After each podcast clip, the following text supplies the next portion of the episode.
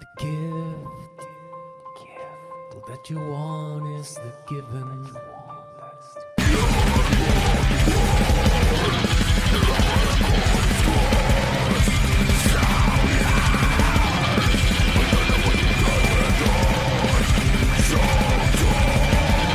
Capitalismo, ahorro y trabajo duro. No hay otra cosa.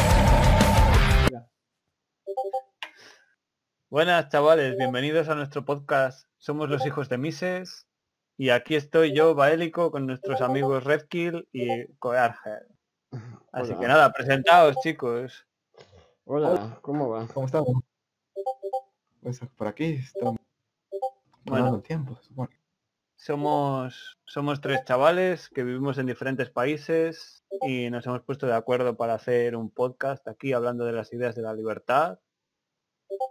Y nada, yo actualmente estoy viviendo en el Reino Unido, así que bueno, pues supongo que hablaré un poco más desde mi punto de vista de, las cosas que pasan aquí y tal. Mientras que, bueno, pues id contando vosotros cuál es vuestra situación y tal. Bueno, yo soy un chico de 17 años de España eh, que tiene ideas liberales. eh, eh, como, como siempre digo, no estoy entre, eh, aunque eso ya vendrá ahora, ¿no? Pero eh, yo estoy entre liberal clásico y minarquista dependiendo de cómo me levante ese día, ¿no? Y, y bueno, básicamente eh, yo comentaré un poco la actualidad de España, noticias de lo que esté pasando aquí en España y dar opiniones desde mi punto de vista y conversando siempre eh, con Baelco y con Ángel sobre esto, sobre las ideas de la libertad y demás. Y con invitados que traeremos al podcast. Y básicamente sería eso. Bueno, y, y en mi caso, bueno, y en mi caso, este, yo soy Roberto, me, mi alias es Cover Hell y actualmente tengo 19 años y yo provengo de El Salvador.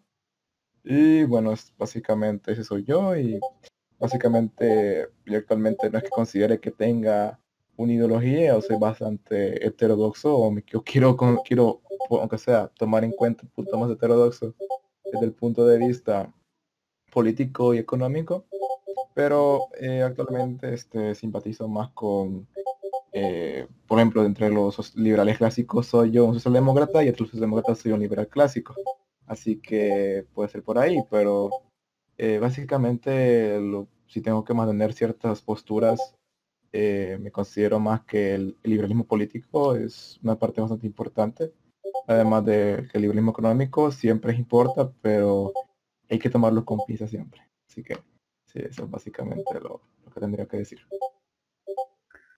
Muy bien. Sí, yo no lo comenté, yo soy de, provengo de España, ahora estoy viviendo aquí, llevo unos meses en el Reino Unido. Y bueno, yo tengo 30 años, ya no soy tan joven, ya lo siento, pero bueno, se intenta, se intenta aquí mantener la actitud y tal. Entonces, eh, mi ideología es un poco más liberal. eh, últimamente he estado tonteando con muchas ideas más anarcocapitalistas y tal, pero pero siempre en evolución, siempre aprendiendo, siempre intentando llevarlo un paso más allá eh, y obviamente entendiendo que un tipo de ideología tan, tan orientada a un fin extremo, digamos, como es un anarquismo, siempre va a ser como un, tiro a las estrellas, es decir, eh, pongámoslo como, como objetivo filosófico sin tener por qué ser un objetivo a batir en nuestra vida, ¿sabes? Simplemente cada paso que demos en esa dirección siempre será positivo. No sé si me entendéis. Sí, eh, bueno, yo el anarcocapitalismo, a ver, a mí el anarcocapitalismo me suena muy bien, eh, como has dicho tú, sobre todo desde un punto de vista filosófico, pero eh, tenemos que ser realistas, tenemos que ser realistas. Eh, vivimos en un mundo que es como es, las cosas son como son y eso no se va a conseguir Eh, ni siquiera creo que podamos conseguir algo así, al menos ni siquiera a largo plazo, y mucho menos en un país como España. O sea, España es un país en el cual ya nos cuesta bajar los impuestos.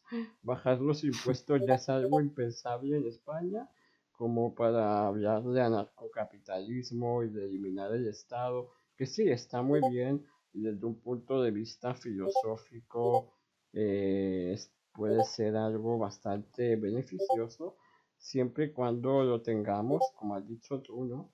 Como una meta filosófica, ¿no? En el sentido de que todos los pasos que demos hacia esa dirección están bien, pero que no es algo que vayamos a conseguir, eh, al menos mientras estemos vivos, y creo que después tampoco.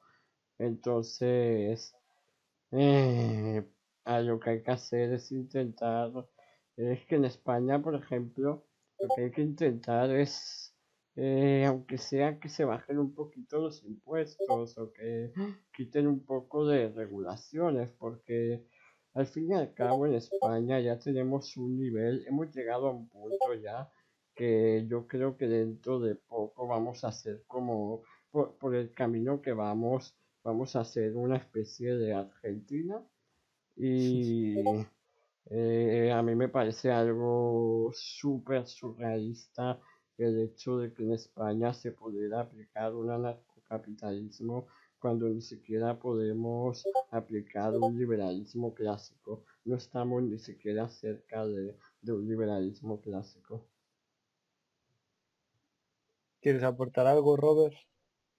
Eh, pues Actualmente, como lo que yo pienso en ese sentido, eh, yo creo que si quieren lograr, este, no sé, quieren que, quieren delimitar, o sea, las funciones del Estado en el sentido de que el Estado como tal tiene un poder en el cual es condicionado de manera por cinco años, dependiendo del país, obviamente este más político que tiene el país, a cierta cantidad de burócratas y y a sus amigos, ¿no? O a sus allegados, eh, los cuales siempre buscan poder. Entonces, en ese sentido, este, yo en vez de buscar eliminar el Estado por sí, es mejor ponerle trabas al poder del Estado. Exacto. O sea, claro, pero es un proceso, ¿no? Es... Sí, es un proceso.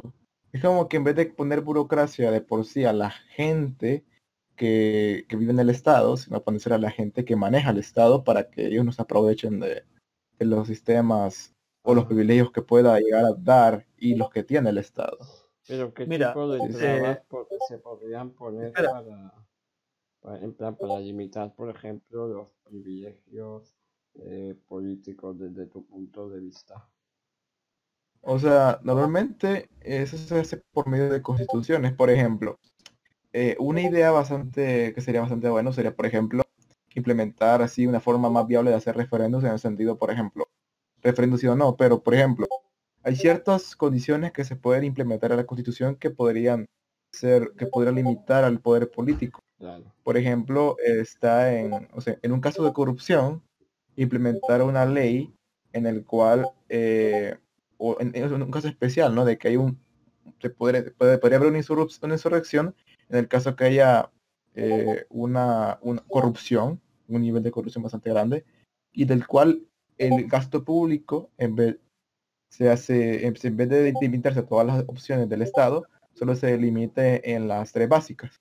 O sea, es el plan minarquista. O sea, digamos que, o sea, si hay una, una forma, digamos, eh, de corrupción, todo el gasto público va dirigido a, a, las partes esenciales del Estado. O referente puede, haber dos opciones también en parte de eso. La primera opción es recortar todo el gasto que tenga que ver con, eh, con el Estado y solo dejar el mismo gasto que se gastaba en seguridad, justicia y, educación y en, sanidad, que son los eh, bienes esenciales del Estado, y los demás recortarlos de tajo.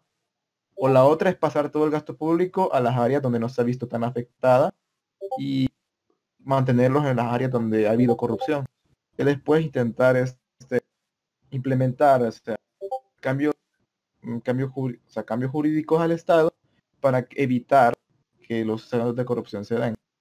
En este caso, el, el Estado, por lo menos desde mi perspectiva, tiene que ser, tiene que ser fuerte y tiene que ser pequeño. En el sentido de que tiene que ser, eh, lo, que tiene que hacer, lo tiene que hacer bastante bien. Y para eso tiene, podría usar mecanismos de mercado. O sea, con los mecanismos de mercado podemos solucionar eh, los problemas que tiene el Estado, pero no como que el Estado va a dejar de ofrecer las cosas, sino que el Estado va a ser una empresa. Es lo que yo me refiero.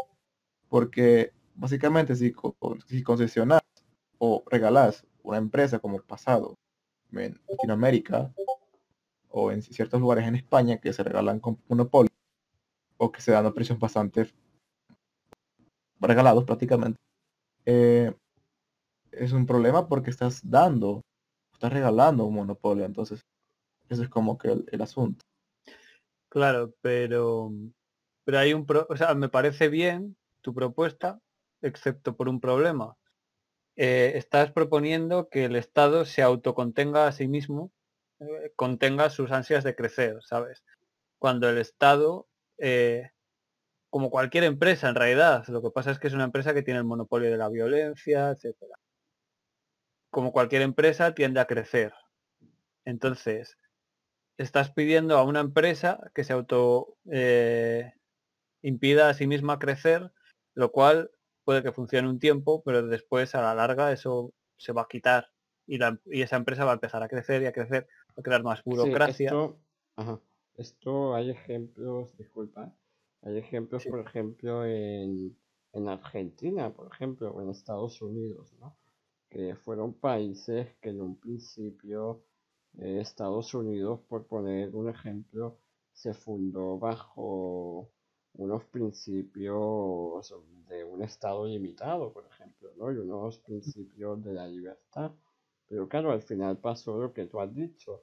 Al fin y al cabo, lo que estás intentando es que una empresa eh, se autolimite su propio crecimiento. Y esto es lo mismo que pasó en Argentina, donde en un inicio tenían una constitución liberal. Y bueno, creo que no es necesario explicar cómo ha terminado Argentina en la actualidad. A pesar de que en su momento eh, sí que hubo un auge del liberalismo. Incluso llegaron, llegaron a superar económicamente a Estados Unidos. Pero con el Sí, sí. tiempo, con el tiempo, como tú has dicho, esto no puede perdurar y pasó lo que pasó.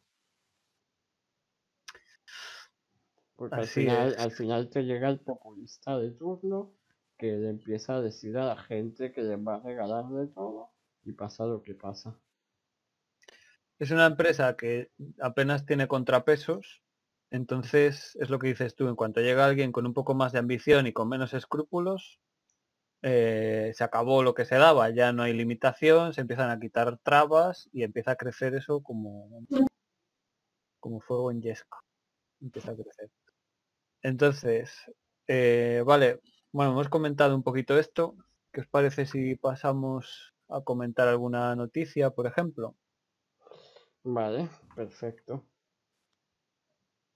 Eh, podemos comentar cada uno alguna noticia que tengamos así interesante de nuestro país en el que vivimos y tal. Entonces, eh, ¿quién empieza? ¿Quién? Vale, eh, si queréis empiezo yo con las noticias de España, eh, luego Roberto con las noticias de El Salvador eh, o de Latinoamérica que tenga preparadas y luego por último Baélico con las noticias que tenga sobre Reino Unido. Pues adelante.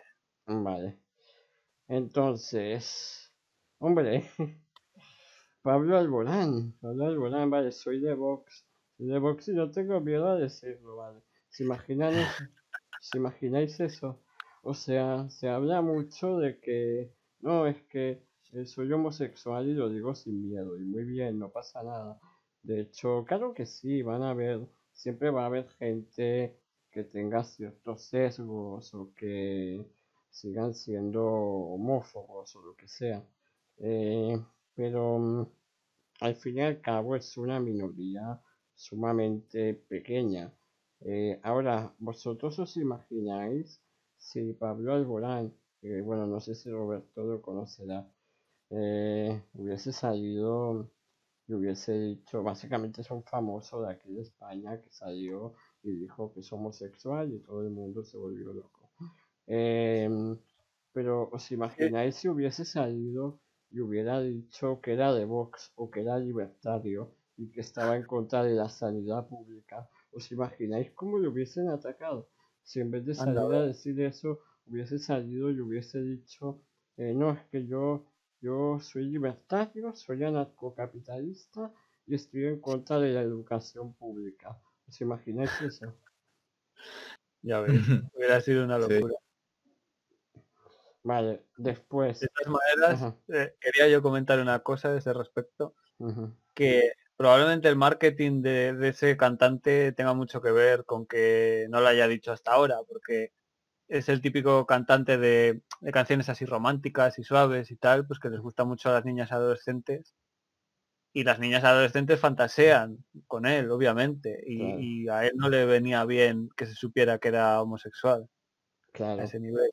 Pero es que al fin y al cabo el hecho de que haya hecho este anuncio, yo no creo que vaya a beneficiar de alguna forma a las personas homosexuales y demás que todavía no se hayan atrevido a decirlo, sino que más bien yo creo que les va a perjudicar. ¿Por qué? Porque mira, Pablo Alborán es un tipo sumamente famoso, sumamente conocido.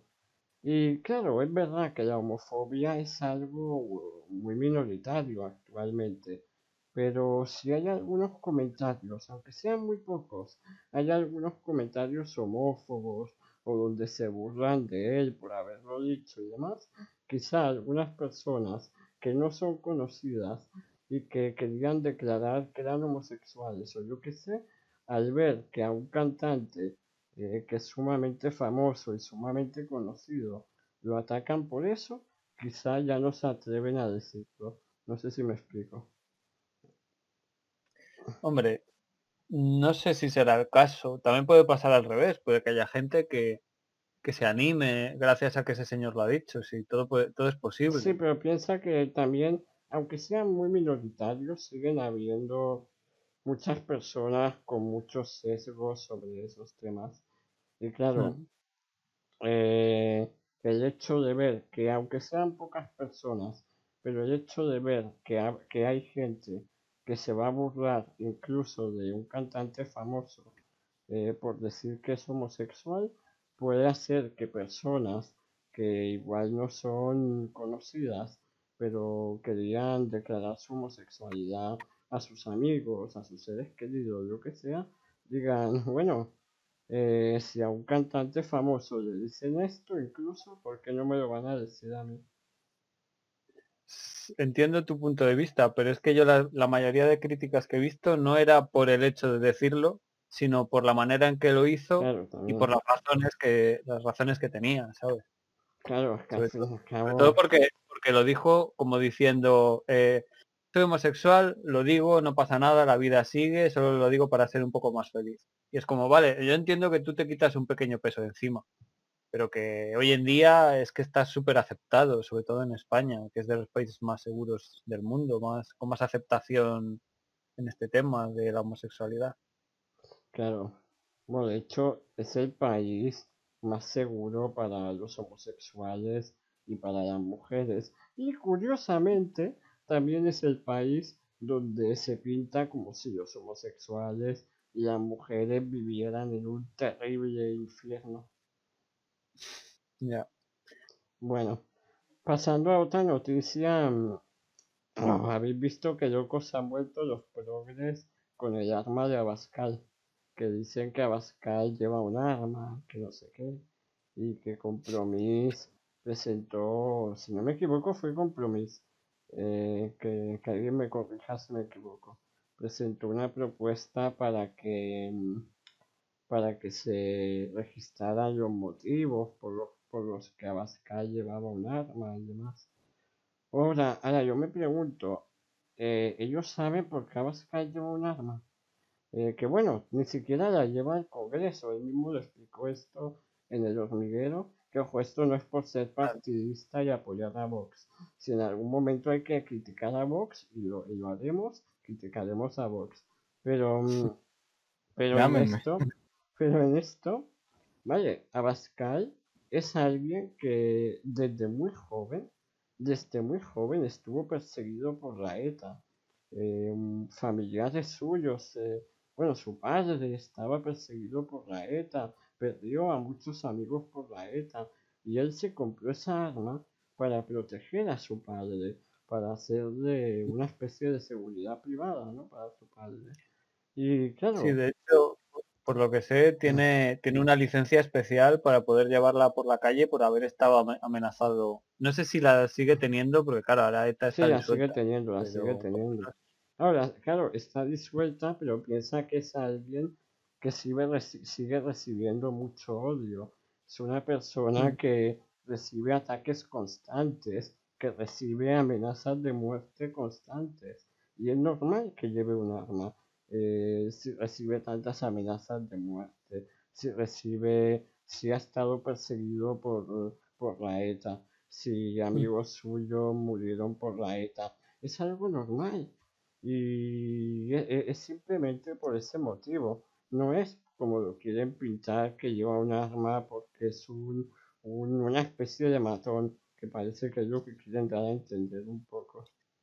Claro, eh, yo por lo que he visto, yo entiendo que todo esto viene del, del bulo este que empezó a correr sobre que si Vox quería dar un golpe de Estado y que estaba incitando a un golpe de Estado. Entonces, claro, se acordaron de Tejero, eh, del Se Claro. siente en coño del O se 23F. pensaron, de- claro, se pensaron que iba a entrar a Bascal con su arma en el Congreso. Y, y a raíz de eso salió la propuesta esta de, pues no sé si era compromiso, tampoco me acuerdo.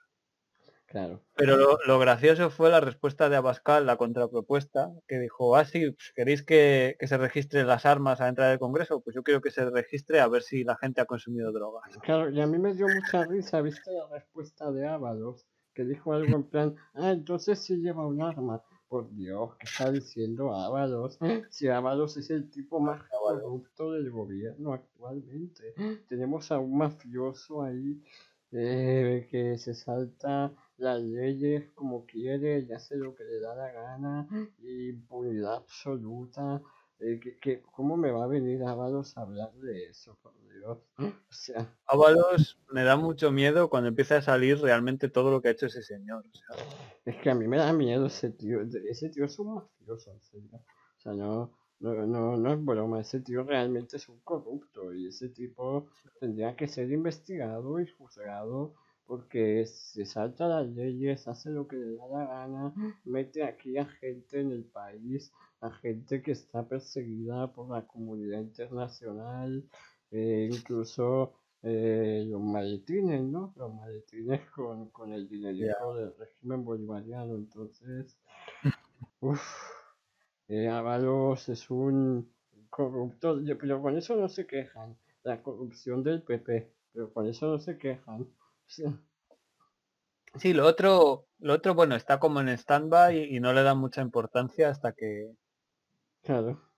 Pero lo del, lo del máster de casado, anda que no lo Hombre. recuerdan una y otra vez y una y otra vez.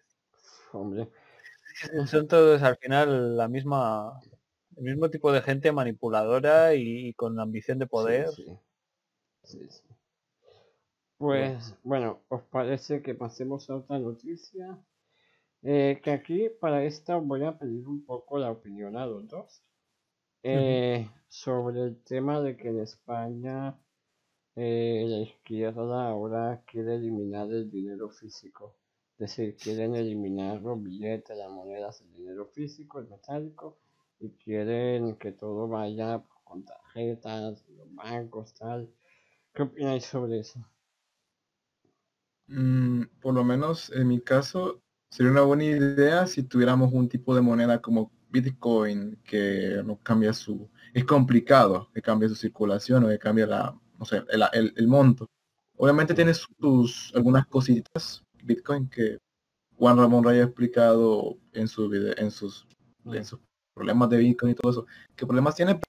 Si quieren ver una forma viable para implementar ese tipo de comercio electrónico, eh, podría ser ese. Sí, bueno, pero ellos Pero- según dicen lo quieren hacer uno, por el tema del coronavirus, que yo no le vería, no le vería mucho sentido, ya que bueno, si es una medida temporal, eh, entonces si, si es por ese motivo, eh, debería ser simplemente algo temporal y ya está, eh, pero no, lo quieren eliminar como tal. Y por otra parte dicen que para acabar con la economía sumergida y que no sé qué, que al fin y al cabo eso a quien va a perjudicar es a las personas, yo que sé, una persona que trabaja limpiando casas, que no, que no paga la tasa de autónomos porque prácticamente no le saldría rentable pagarla, porque entonces no, no obtendría ningún tipo de beneficio.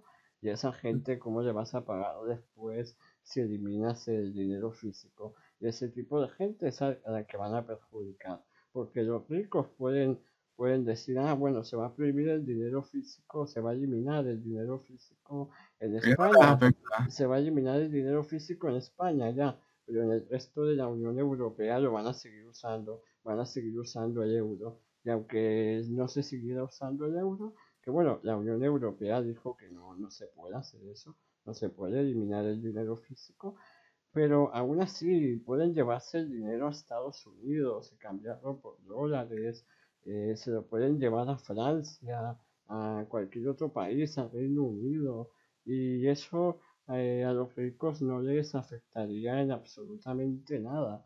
Y por otra parte, eso a quien beneficiaría sobre todo sería al Estado, al gobierno, que podría, yo qué sé, como ya no habría dinero físico, todo iría por bancos, por tal, podrían ver las cuentas de la oposición y ver qué han comprado, qué tal, y de cada dos por tres estaríamos viendo, estaríamos viendo las noticias con los medios de comunicación súper comprados, estaríamos viendo que un montón de escándalos de que tal político de la oposición eh, hizo tal cosa o se compró tal cosa y eso beneficiaría bastante al Estado y eh, es algo bastante oscuro en mi opinión. Hombre, mi opinión es que, a ver, podría no pasar nada si se eliminase el dinero físico, siempre que hubiera eh, la posibilidad de secreto bancario y siempre que ese dinero, como bien decía claro, estuviera... es ese, como aquí no hay secreto déjame hablar. Déjame hablar, hombre, déjame hablar lo cortamos, ¿eh? no, pero a ver.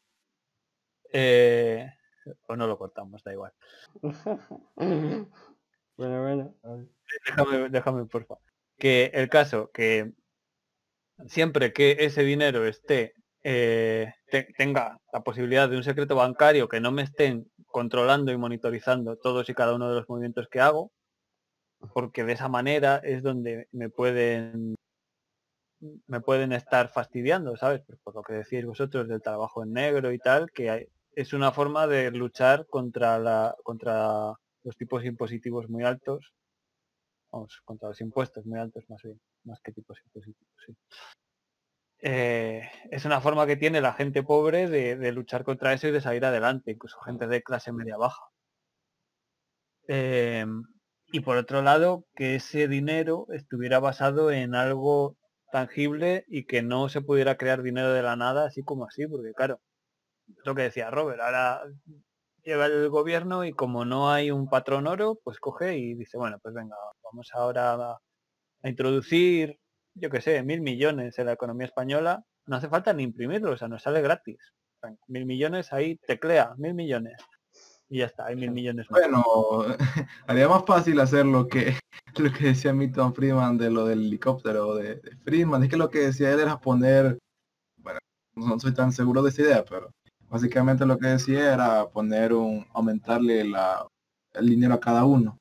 O sea, se lo haría más fácil en ese sentido. No va a ser de un solo como el efecto multiplicador, que al final, el que llega, el que llega al final es el que llega menos, por ejemplo la distinción. Igual no me gusta tanto esa idea de, helicóptero a veces, pero eh, otro asunto es de que eh, el, dinero, o sea, sería fácil, sería más fácil comercial y sería más, y sería más fácil que no te robaran el dinero en ese sentido.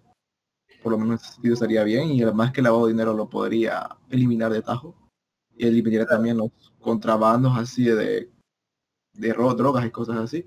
Además de que los para los que les gusta que no vengan trabajadores ilegales, eh, es más fácil que no los contraten porque como la empresa paga impuestos, es más complicado que la empresa evade impuestos. Claro, O sea, es ese sentido. Claro, O sea, sí. y según, según, o sea, según cómo lo, lo miren. Claro, Sí, pero yo lo pero- malo que veo con eso es eh, si a los trabajadores ilegales, ejemplo, imaginemos un inmigrante ilegal, eh, ya no puede, imaginemos un inmigrante ilegal que iba a limpiar casas. Si ahora ya no puede hacer eso, entonces ¿qué va a hacer? Va a tener que poner a delinquir, si no, porque al fin y al cabo todo lo que haga ya de por sí es ilegal. Pero ya si eso ya ni eso puede hacer, pues entonces se va a poner a delinquir o a hacer cualquier otra cosa eh, que sea mucho peor. Y por otra parte, yo creo también que esto lo que haría, esto es como por ejemplo, como en Suiza, por ejemplo, si no me equivoco, allí todo el mundo tiene que tener un seguro privado de, de, de sanidad, tiene que tener un, tiene que tener contratado una sanidad privada y eso hace que, claro, como es obligatorio, las empresas no tienen que competir. Eh, bueno, compiten, pero no tienen que competir tanto para darte un buen servicio y demás. Entonces te pueden ofrecer eh, servicios con tasas muy altas y demás. Y esto lo que pasaría, pasaría lo mismo con los bancos, ya que como prácticamente sería obligatorio que tengas tu dinero en un banco, ya que no, no tendrías dinero físico, pues los bancos te podrían poner tasas muy altas y demás. Y bueno, el PSOE que decía que tienen que ser los bancos los que paguen la hipoteca y demás, pues al final lo que van a hacer es que mm, los bancos puedan poner tasas altísimas y salgan eh, sumamente beneficiados de que se elimine el dinero físico. Claro, y encima si lo, como tú estás diciendo, eh, introducen políticas que aumentan el riesgo de la inversión de una hipoteca, por ejemplo, cosas así, la tasa sube, porque con más riesgo eh, la tasa sube, eso siempre es así. Nadie va a pagar menos por una inversión más arriesgada. Sí, bueno, depende si tiene tasa variable o tasa fija, pero sí, o sea, en sí, si tiene tasa variable, sí. Es le más caro el crédito. Claro. Bueno, ¿algo, Entonces- algo más que aportar sobre este tema? que yo considero que en un futuro eh, algo así es posible gracias al blockchain, porque con Sí, blockchain se puede mantener el secreto. Pero claro, tenemos que plantearnos volver a algún tipo de patrón parecido al patrón oro, ¿sabes? Porque es lo que decía Robert antes, eh, estamos permitiendo que ahora mismo cada cierto tiempo los bancos eh, centrales decidan imprimir más moneda y eso genera inflación. Por la teoría keynesianista se supone que genera consumo y genera impulso a la economía, pero en realidad lo que hace es perjudicar el, el ahorro. Y se está cargando la economía, está creando burbujas que luego explotan cuando se cuando llega un punto en el que ya el ahorro está perjudicadísimo, esa burbuja explota y vienen las crisis cíclicas que luego se las achacan al capitalismo, los ignorantes. Sin insultar, ¿eh? Simplemente pues No ignorantes. son sabe. ignorantes, es lo que hay, son ignorantes. Vamos a decir. Eh, por lo menos eso de que genere inflación, bueno, eh, seamos cuidadosos con eso que genera inflación, porque podemos ver el dólar, el dólar no tiene inflación, no tiene una inflación tan grande y anda básica- y básicamente lo es que el dólar, o sea, la moneda va a valer según la demanda que tenga.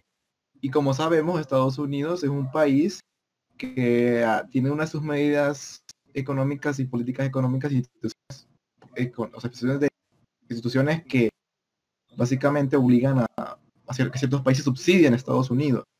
En el sentido de que, por ejemplo, Estados Unidos tiene el dólar como moneda hegemónica actualmente. Y básicamente antes, antes de que se quitara el patrón oro, el dólar tenía una demanda en la economía mundial del 85%. El dólar era bastante caro antes de quitar el patrón oro. Sí. Después pasó de que, de que vino, ¿cómo se llama? Vinieron ciertos programas de reforma de welfare state y entonces el, el Estados Unidos se endeudó a tal pu- punto de cuando el oro regresó, porque o tenían, o sea, tenía, los países tenían los billetes, pero Estados Unidos, o sea, Estados Unidos se supone que tenía el oro, se supone, pero como ya sabemos se lo gastó en, en el welfare state. Entonces lo que pasó fue que volvió el patrón oro y bueno, fue lo que decía De Gaulle, ¿no? De Gaulle, de Gaulle era el principal, eh, sí, como que, que era como el principal op- oponente a, pues básicamente Estados Unidos, porque Gaulle decía de que Estados Unidos tenía el privilegio exorbitante y, y Estados y que eran ratificados. Eh, lo que pasó, bueno, estaba explicando de, no importa hasta qué punto se quedó, pero bueno, no importa. Eh, de que básicamente Estados Unidos tiene un estatus privilegiado en el sentido de que Estados Unidos, eh, el dólar es demandado porque instituciones económicas y métodos económicos los cuales se, los cuales tiene Estados Unidos una herramienta las que tienen para presionar a otros países en el caso de por ejemplo tener deudas. Está el caso por ejemplo de los Rockefeller que los Rockefeller son especiali- especialistas en prestarle dinero al Estado. Eh, sí y además que ellos tienen técnicas técnicas los cuales presionan a los estados para que se endeuden más son como que la deuda, así como que, que es lo que se sabe, ¿no? De que el, el FMI quiere las deudas para endeudar a los países que no progresan. Eso es cierto, o sea, eso es cierto. Pero eso fue básicamente por las técnicas de los viejos banqueros que lo que hacen es básicamente usar técnicas de prestar al Estado al momento de que siempre le cree más necesidad. Si de, de presionar con medidas políticas. Por ejemplo, está el, el mayo, el de mayo 68 que es bien curioso porque en ese día no se sabe esta noticia, pero según tengo entendido, o sea, el Economist hizo una columna respecto de eso, pero nadie la vio, del el imponente fuga de capital que hubo ese día. Porque básicamente el mes 68, según lo que entendí, según lo que se... Hay pruebas, ¿no? De eso, de- pero casi nadie lo sabe, de que eh, se dio, de que se hizo para derrocar a De Gaulle por eso mismo, porque De Gaulle estaba en contra de las políticas económicas que tomaba Estados Unidos respecto al dólar. Y era un crítico bastante fuerte a eso. Y eso de Gaulle no era un liberal ni nada de eso, sino que quería el patrón oro. Era bastante ferviente al patrón oro. Y entonces este, se dio cuenta, se, se, se dio cuenta, nos dimos cuenta, por lo menos me di cuenta yo, de toda la fuga de capital que hubo en ese tipo de, de cosas. O sea, fue una fuga exorbitante. Y por eso es que, y además, O además que Francia, además que Francia fue afectada para todo eso. O sea, Pero, quieres decir eh, el que, dólar- quieres decir que Estados Unidos estuvo detrás de mayo del 68. no directamente digamos Estados Unidos, pero sí ciertos, mm, vamos, podemos decir ciertas instituciones políticas o ciertos, o ciertos, como se dice, eh, idiotas útiles, ¿no? O sea, están las personas que están convencidas de la ideología porque la gente que está dentro de los partidos de izquierda y algunos partidos de derecha son gente que está convencida de lo que cree Sí, sí. y entonces la gente la, la- la- la- no, no es que le dicen directamente que nosotros te financiamos, sino que le dicen de que la apoyan, sí. la apoyan y le dan vista con el dinero que le dan o con los apoyos que le dan o con ciertos incentivos que le puedan dar. Entonces, es eso y son idiotas útiles y cuando ya tienen el poder los matan. Podemos ver muchos casos de personas que, las han- que los han matado cuando ya cumplieron su rol útil. Claro, o sea, Eh, quiere decir, a De Gaulle ya no lo necesitaban más, entonces se deshicieron de él. No, de- no fue de gol, fue que la gente. Ahí fue básicamente los influen los- la gente que era influencer de su tiempo. De gol Claro. siento yo que era más porque la posición de todo Estados Unidos. Pero fue más que nada por supuestamente reivindicar eh, la... No, ya saben, no reivindicar de que las mujeres eh, no tenían derechos. O sea, es cierto, pero igual, o sea, que a qué costo, ¿no? Además que Francia, después de eso, perdió básicamente el modelo económico que, había gastado su dinero. Pero bueno, es otro tema, no vamos a hablar de Francia ya en ese asunto. Pero sí, o sea, entendamos de que Estados Unidos puede crear, porque los bancos no pueden crear dinero, pero pueden crear deuda. Y que acordémonos de eso, Por eso es que un banco puede, eso de la de la reserva fraccionaria, es que depende cómo lo busquen, pero algunos que llaman reserva fraccionaria, otros que los bancos crean deuda. Pero sí, o sea, los bancos pueden hasta cierto punto crear dinero, pero la otra cosa es que lo hacen en forma de deuda. Sí, ese, no es que no, no o sea, Estados Unidos imprime dinero o emite deuda y lo puede hacer porque básicamente los otros países, Europa, China, subsidia a Estados Unidos. En el sentido de que le demandan dólares. Sí, y, y bueno, básicamente Claro, Pero no todo, no cualquier país puede hacer que los demás lo subsidien, ese es el problema, ¿verdad? Entre otras Eh, cosas, vamos. Sí, es que acorda- acordémonos que existe la Asociación Mundial del Comercio y esa es la que regula más que nada todo. Pero sí, o sea, el dólar tiene un estatus bastante privilegiado. Porque acordémonos que Estados Unidos por ahora es el hegemón eh, mundial. Eh, eso, eso, o sea, están en imperios, ¿no? O sea, están en imperios, pero Estados Unidos es hegemón.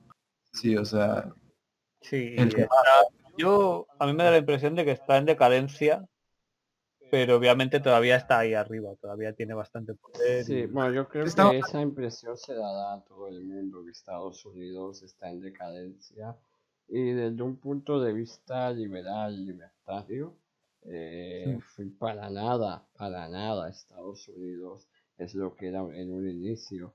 Estados Unidos ya para nada es la cuna de la libertad y de tal. No, Estados Unidos desde los, los 1900 ya dejó de ser lo que el proyecto que supuestamente iba a ser. Eh, pero por lo menos yo siempre he sentido Bueno. esto que Estados Unidos es que vive en una pues fantasía en el sentido de que como los otros países lo subsidian, tiene ciertos privilegios en el asunto de comprar cosas más barato o de usar el dólar en su beneficio o por ejemplo el- la evaluación estratégica que hizo en la etapa Obama para, para pagar este, para salvar los bancos obviamente Eh, hay ciertos bancos hay ciertos banqueros centrales que recalcaron eso. Según tengo entendido el banquero central de Brasil hizo eso en su tiempo de que él dijo que eso era un arma económica que tenía Estados Unidos. ¿Por, por qué es que los bancos centrales todos van a las tasas de interés al mismo tiempo a clase del Fed? Es misterioso, obviamente. obviamente no es misterioso, obviamente el Fed es una institución que eh, básicamente se coordina con otros bancos centrales para bajar las tasas de interés. Así como hicieron con Japón en los años 90, no hizo la historia, pero básicamente fue así. Eh, hay una historia de, hay- un video de Ball School que explica eso, de cómo Japón eh, bajó las tasas de interés para los años 90, al final creó una crisis y creó la japonización de que Japón lleva 30 años sin crecer. Entonces, es básicamente el- el- Sí, todo, todo ese tema de bajar tipos de interés, crear burbujas. Estados Unidos se apoya en todos estos acuerdos que tiene y en, en su poder militar para intentar mantenerse a pesar de las burbujas que va creando. Entonces, en el Sí. momento en que China, por ejemplo, sobrepasa a Estados Unidos y le quite ese poder hegemónico, Estados Unidos va a pegar un, va a pegarse un batacazo de los más grandes que hemos visto, seguramente. Sí, Estados Unidos va a quedar como el Reino Unido, o sea, como el Reino Unido ahorita. Porque para que China alcance la misma economía de Estados Unidos tiene que tener un PIB eh, básicamente cuatro veces más del que tiene Estados Unidos. Pero mismo PIB, la misma riqueza que Estados Unidos. Ahora vamos a ver cómo queda el Gini. Porque el Gini es importante para ver cómo, cómo está la riqueza y cómo se mueve.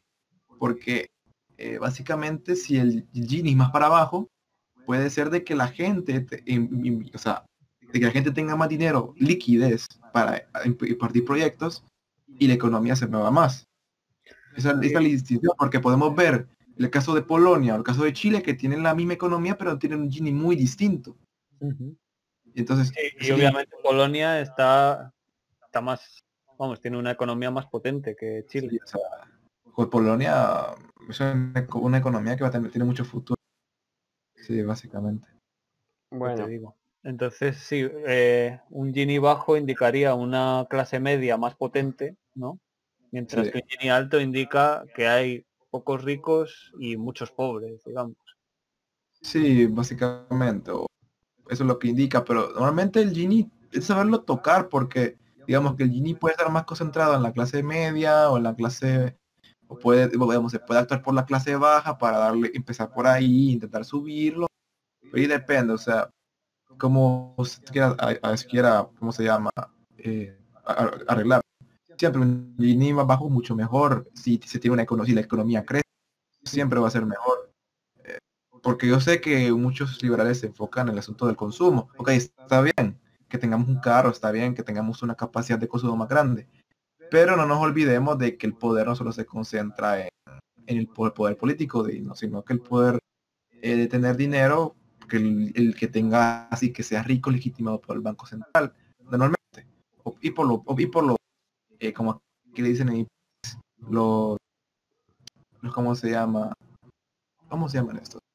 Aquí le dicen eh, los, los pistoleros, ¿no? O sea, los pistoleros son como que un rango que tienen los marosos. Y digamos que ellos son como que los, los rangos un poquito más bajos, que no tienen tanto poder, pero igual tienen poder, son los que distribuyen la droga, son los que mueven el negocio, son los bancos comerciales. Entonces, la, riqueza de una persona rica está normalmente legitimada por el Banco Central y que es el que normalmente es el que toma las decisiones. Eh, y básicamente eso. Bueno, entonces, a ver, eh, con este tema nos hemos ido un poco por las ramas, pero está bien, está bien. Eh, queda sobre lo del tema del dinero físico.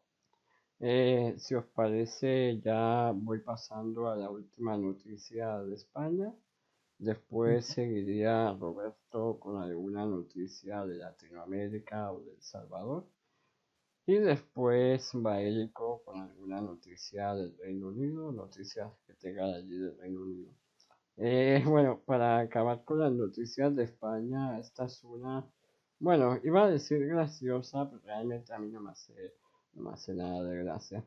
Es que se ve que hay un tío, hay un tío en Valencia, que se ha tatuado a, la cara de, Fernando Simón. O sea, y que se ve que ahora la gente, Fernando Simón se ha vuelto como una estrella del rock, ¿no? Están haciendo camisetas, están haciendo muñecos y es una locura. Y parece que ya nadie se olvida de los más de 40.000 muertos y que todo ahora son risas y buen rollo y aquí no ha pasado nada. Y la mala gestión y la negligencia por parte de este gobierno nunca pasó y ahora Fernando Simón es eh, un ídolo de masas y hasta se tatúan su cara. En fin, eh, si quieres mi opinión, eh, yo creo que en parte todo este amor hacia Fernando Simón es una reacción a las críticas que ha recibido. Entonces, al recibir tantas críticas de la derecha y de gente con un poco de dos dedos de frente, los que son más sectarios eh, de la izquierda y tal, pues han dicho que estás criticando a uno de los nuestros, no ni de coña, y le han convertido en una especie de ídolo y tal, a pesar de que él mismo se ha contradecido muchas veces, ha dado consejos que luego ha demostrado, se han demostrado que era, estaban mal dados, y etcétera, etcétera. de hecho, dijo, hasta dijo que no había que usar mascarilla, luego que sí, luego que la manifestación del 8M, que no pasaba nada que en España no íbamos a tener más allá de algún que otro caso. Y bueno, pues aquí estamos, más de 40.000 fallecidos y ahora este tío es una estrella del rock, según se ve, ahora dicen que es el símbolo de la crisis y no sé qué. Bueno, es que la peña se lo tatúa en el brazo, le hacen camisetas, le hacen muñecos, tal. Y bueno, de aquí no ha pasado nada. Y es a lo que vamos, es a lo que vamos, ¿no? Es lo que hay en España y tenemos lo que nos merecemos. Al fin y al cabo, una sociedad que es que podrían hacer cualquier cosa eh, que la gente les seguiría apoyando, les seguirían creyendo. es que brutal. Después de todo lo que ha pasado, que ahora digan que Fernando Simón es un símbolo y que no sé qué, que pero es que ya no me sorprende porque hemos, llegado, a un nivel tan bajo en este país que a mí ya, ya no me sorprende nada. Pero yo, yo creo que aquí se, se introduce un poco una estrategia de marketing que han estado usando los de la gente de izquierdas, los partidos sobre todo y tal. Que es la del, la del miedo, la del miedo al contrario. De decir que viene el lobo, que vienen los fachas, que va a volver Franco, que no sé qué, nos van a dar un golpe de estado, Y fíjate, no hacen más que pelear en vez de aportar, bla, bla, bla. Entonces, de esa manera, eh, ponen a, a la otra opción como básicamente como un monstruo, un diablo, un, ¿sabes? Un algo, algo que no es nada deseable. Y por tanto, por comparación, la parte eh, la parte contraria a los enemigos sería algo prácticamente pues, angelical, no sé qué, que hay que perdonarles porque es que fíjate, pobrecito, la que les ha caído, no sé qué. Es que, como me decía una conocida que tengo, que bueno, es seguidora de Podemos y tal, dice, es que claro, no le puedes pedir milagros a un partido que lleva seis meses en el gobierno y tres de ellos de pandemia. Es que no es pedir milagros, es pedir que cumplan con su trabajo, que no hagan tonterías, que se dejen de, de soflamas y de gastar dinero en observatorios de género y cosas así. que lo Sí, un siguen, poco que de- siguen haciendo. Y bueno, tú has, tú has visto, eh, o sea, no, no hay dinero para pagar los ERTES, no hay dinero para respiradores, no hay dinero para, para gestionar esta crisis en general, pero sí que hay dinero para pintar las furgonetas de, de correos con los colores del LGTB. Pa- para eso sí hay dinero, ¿no? Para eso sí. Sí, bueno, este, si lo hizo el gobierno, yo no sé por qué lo anda haciendo, obviamente es propaganda. Sí, claro. por Pero si no lo hizo el gobierno, bueno, No, sí, hay que gastar su dinero. Sí, sí, lo hizo el gobierno.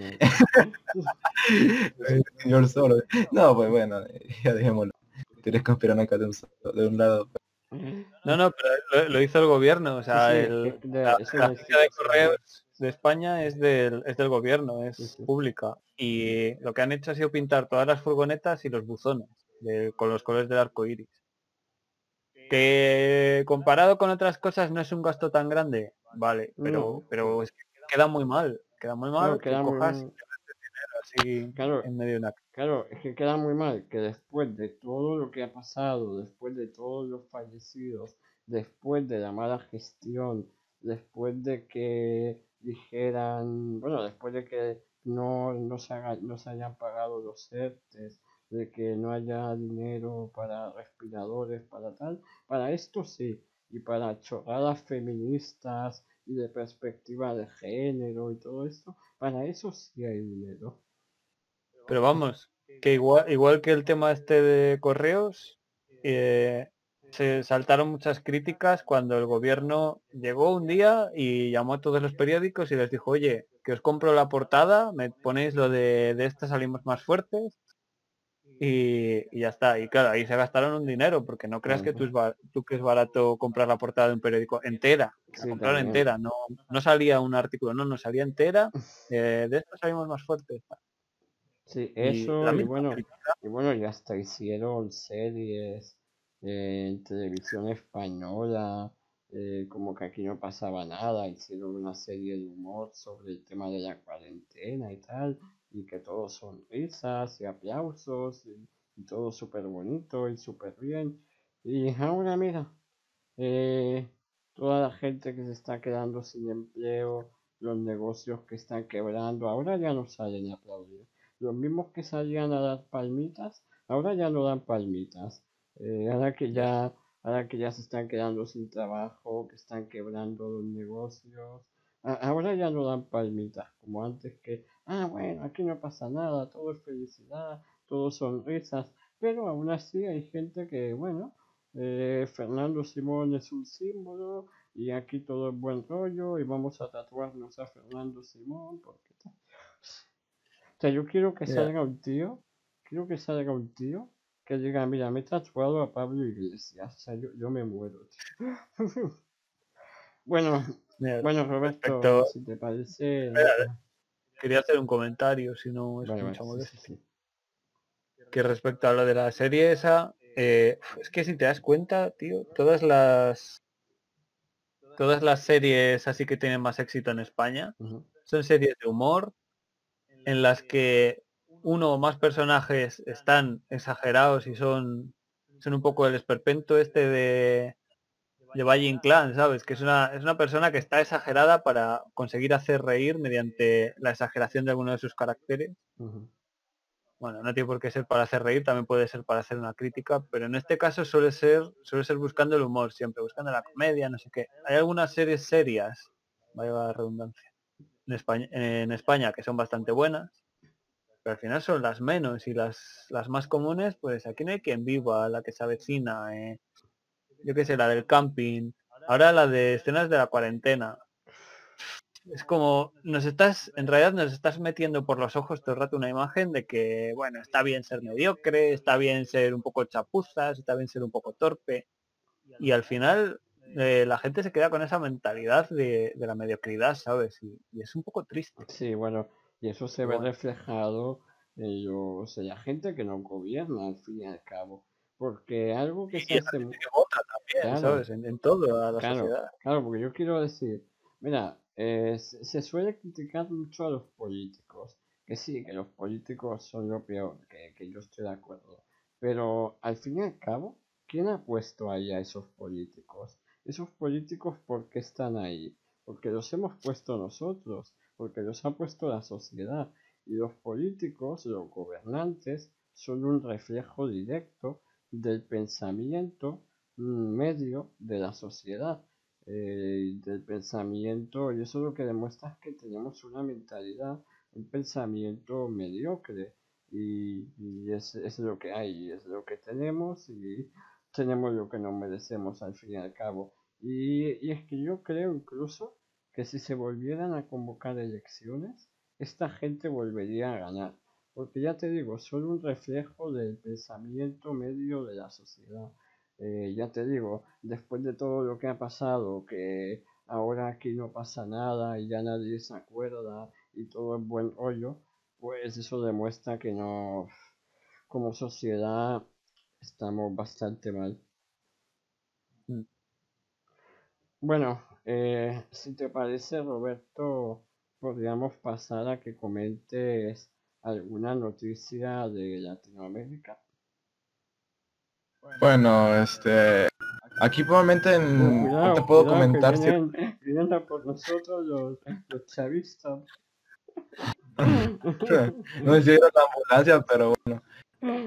Bueno, en otras Sí. cosas, este, aquí en mi país, eh, hay ciertos, como creo que se le había comentado a ustedes, de que eh, hay ciertos allegados del presidente que son parte del partido que quieren, este, básicamente reformar la constitución, ajá, quieren hacer una reforma constituyente.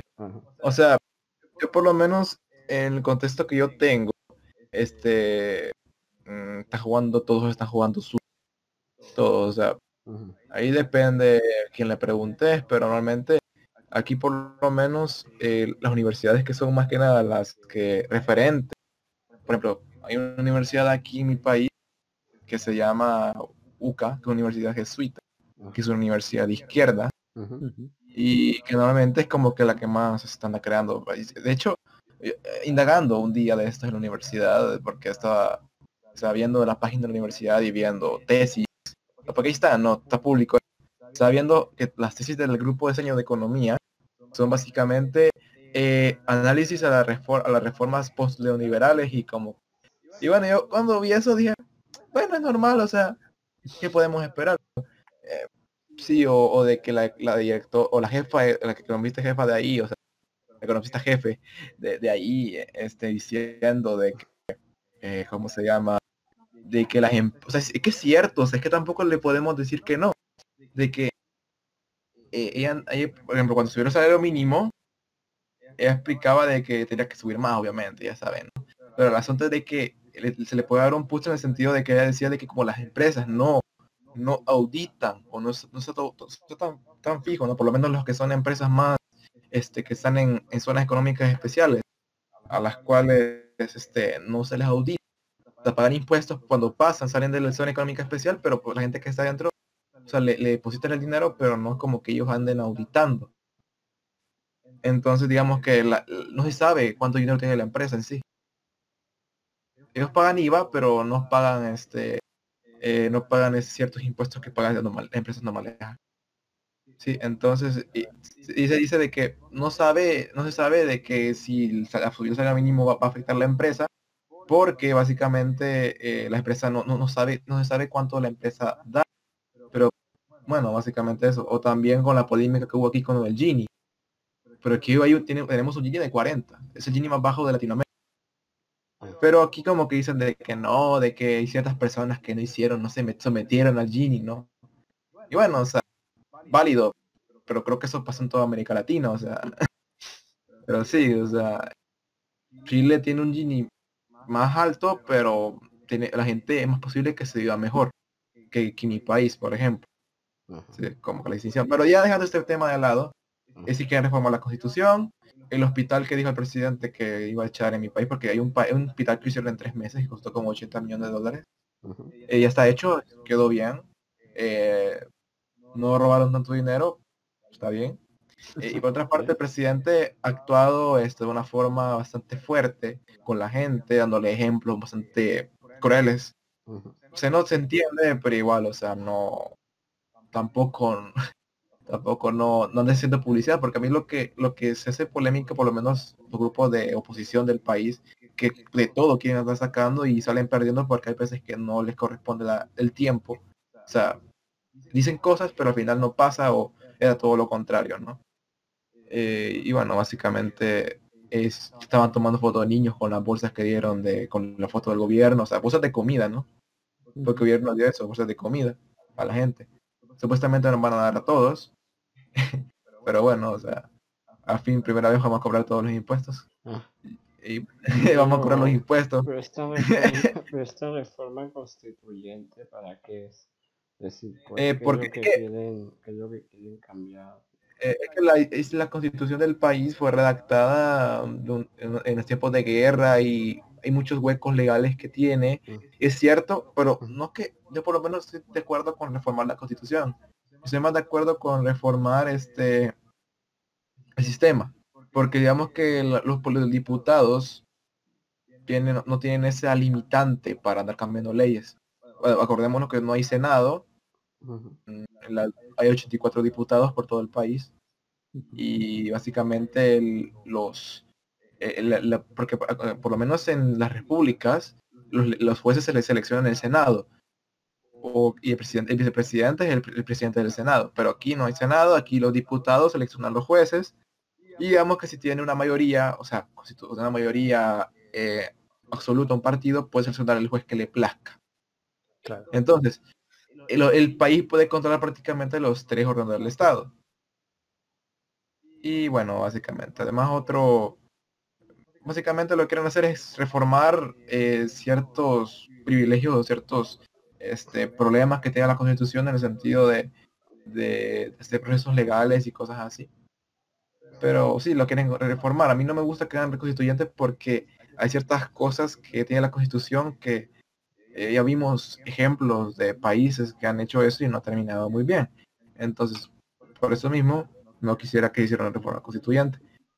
Eh, y bueno, además de que los, partidos de oposición, como yo le había dicho a, ustedes, están fusionados.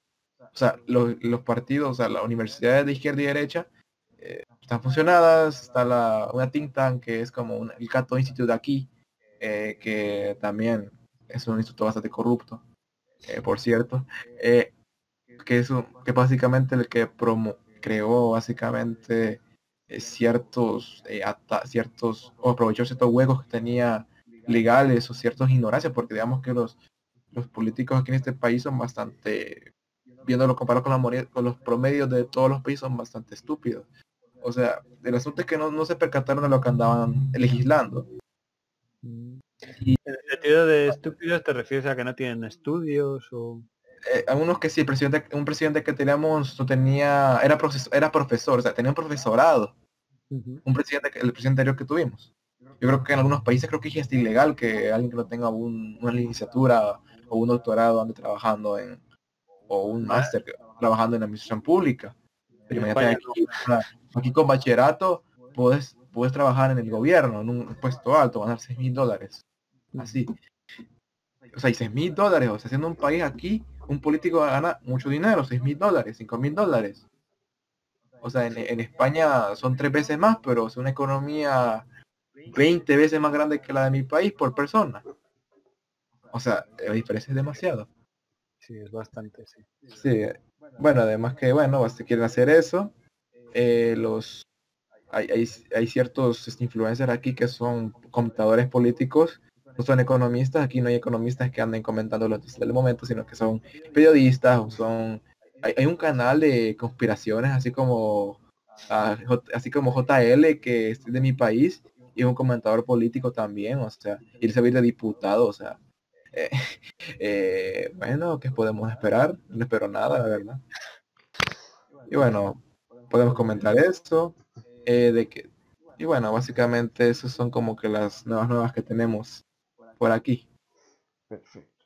Vale, eh, ahora, eh, si os parece, Baélico comenta noticias de allí del Reino Unido y después de eso comentamos un poco lo que nos apetezca o nos metemos a Twitter y vemos qué hay.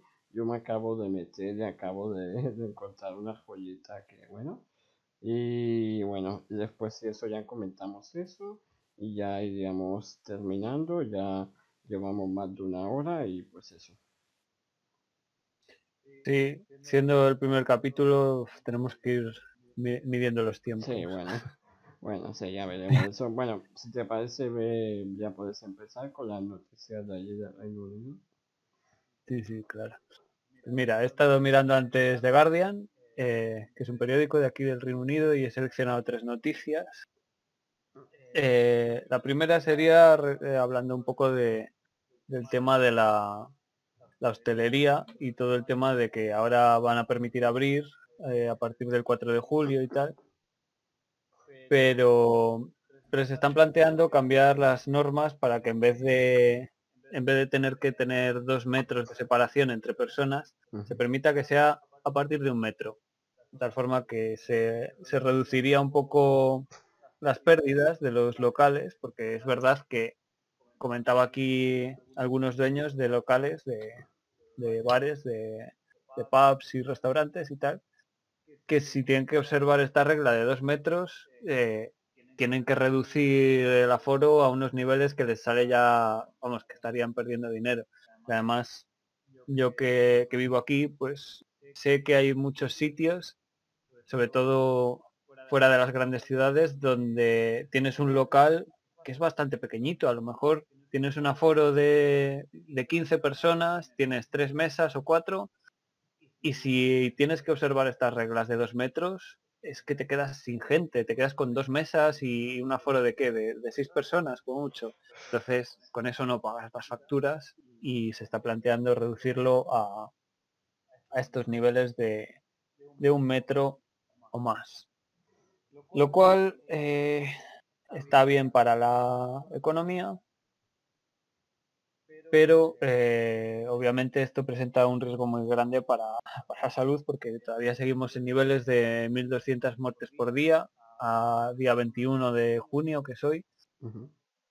Estamos en unos 300.000 casos con 40 y, no serán 41.000 o 43.000 muertes. O sea que es una locura. Sí, encima están habiendo rebrotes en todo el mundo prácticamente. Y no, no pinta nada bien la situación. Y por otro lado, también se están planteando eh, a este respecto reducir eh, lo que sería el IVA en España, que aquí se llama PAT, VAT. Reducirlo de tal forma que, eh, de, de, forma temporal, para impulsar un poco la economía. Ahí es donde se ve un poquito la cultura liberal versus la cultura keynesianista. Claro. Y, y, nada, pues ya iremos viendo cómo, cómo avanza este tema. Sí, bueno, a mí esas, si dos, queréis, a mí esas dos, claro. a mí esas dos medidas que has dicho, la de reducir la distancia de dos metros a un metro en el sector de la hostelería, si no me equivoco, en restaurantes, bares y demás, y la de reducir el IVA temporal. Ajá. Creo que también era los transportes y tal, creo que se, se ampliaba no ah, solo a hostelería, ah, sino a transporte. Ah. No me he dado cuenta de decir. Ah, sí. vale, vale. Pues bueno, a mí esas dos medidas me, me parece genial y como has dicho tú, se nota no solo una cultura distinta, sino también una mentalidad distinta en la población al fin y al cabo, ¿no? Porque en Reino Unido Sí, te puede gustar más o menos Boris Johnson, eh, puede que tenga algunas medidas socialistas, de hecho, si no me equivoco, incluso ha subido el salario mínimo. Em, pero bueno, al fin y al cabo es una mentalidad distinta, ¿no? Y eso se ve reflejado en los dirigentes y en los políticos que tienen, eh, porque al fin y al cabo te puede gustar más o menos, pero no es un tío que después de una crisis como la que ha ocurrido eh, va a venir y te va a poner un mercado laboral mucho más rígido, va a derogar la reforma laboral, va a poner un montón de regulaciones y va a amenazar a las empresas con que cuidado, con que si venís aquí luego tenéis que despedir gente eh, o ya vais a ver y vais a tener muchas consecuencias y seguir rastreando el tejido productivo del país y destruir la economía aún más de lo que ya pues ha sido destruida por todos estos meses de confinamiento y de crisis de, de la pandemia y demás, ¿no? Entonces es bastante distinto en un caso y el otro. Eh, obviamente, como bien dices, ha habido, ha habido muchas medidas sociales ahora con la crisis. Eh, por ejemplo, a, todos los trabajadores que no eran esenciales, eh, la empresa podía solicitar al gobierno que, que, que le pagase sus sueldos a cambio de que la empresa diese un permiso a esos trabajadores. O sea, sería como una especie de excedencia donde el, gobierno paga directamente al trabajador un 80% del salario hasta 2.500 libras.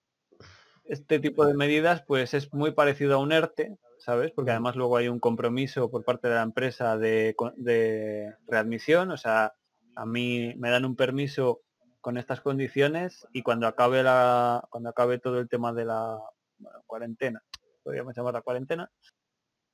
Eh, a mí me tienen que volver a admitir en el mismo puesto no me pueden despedir sabes que la empresa tiene ahí un, compromiso con el trabajador.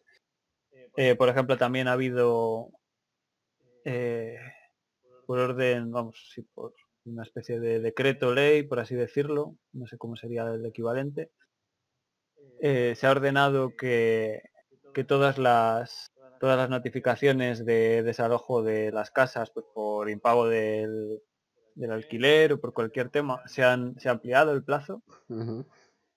hay, hay, otro tipo de protecciones como contra el corte de la luz y ese tipo de cosas que mucho hablan los mucho hablan en España, pero es que aquí también se ha hecho con un gobierno de derechas he hecho cosas parecidas.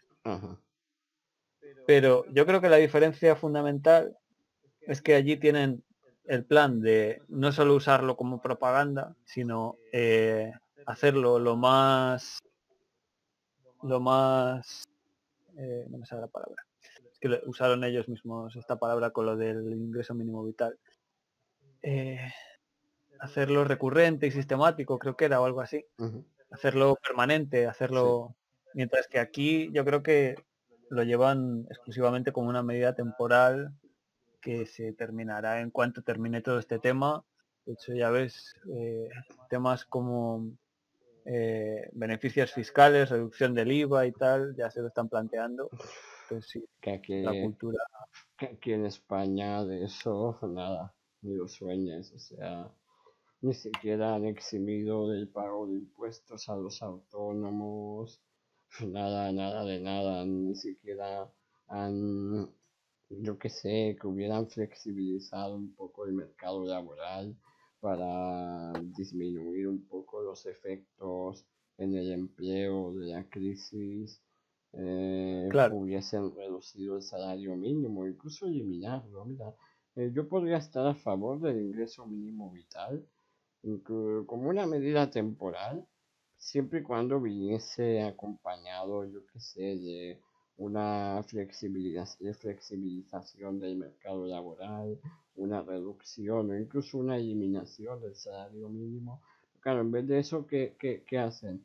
Pues no, te vienen con que eh, pues las empresas eh, que vengan a invertir, eh, si tienen que despedir gente, van a tener muchas consecuencias eh, poner dificultades para despedir, eh, derogar la reforma laboral y un mercado laboral mucho más rígido, eh, a los autónomos que sigan pagando la misma tasa de autónomos de siempre, no se les exime de impuestos, nada, y pues empeorar la situación muchísimo más.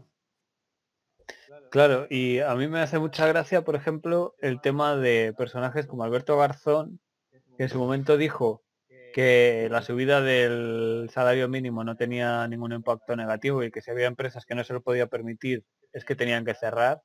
Pero luego con el tema de Nissan se ha puesto totalmente en el lado contrario, eh, amenazando y con exigencias y tal y cual.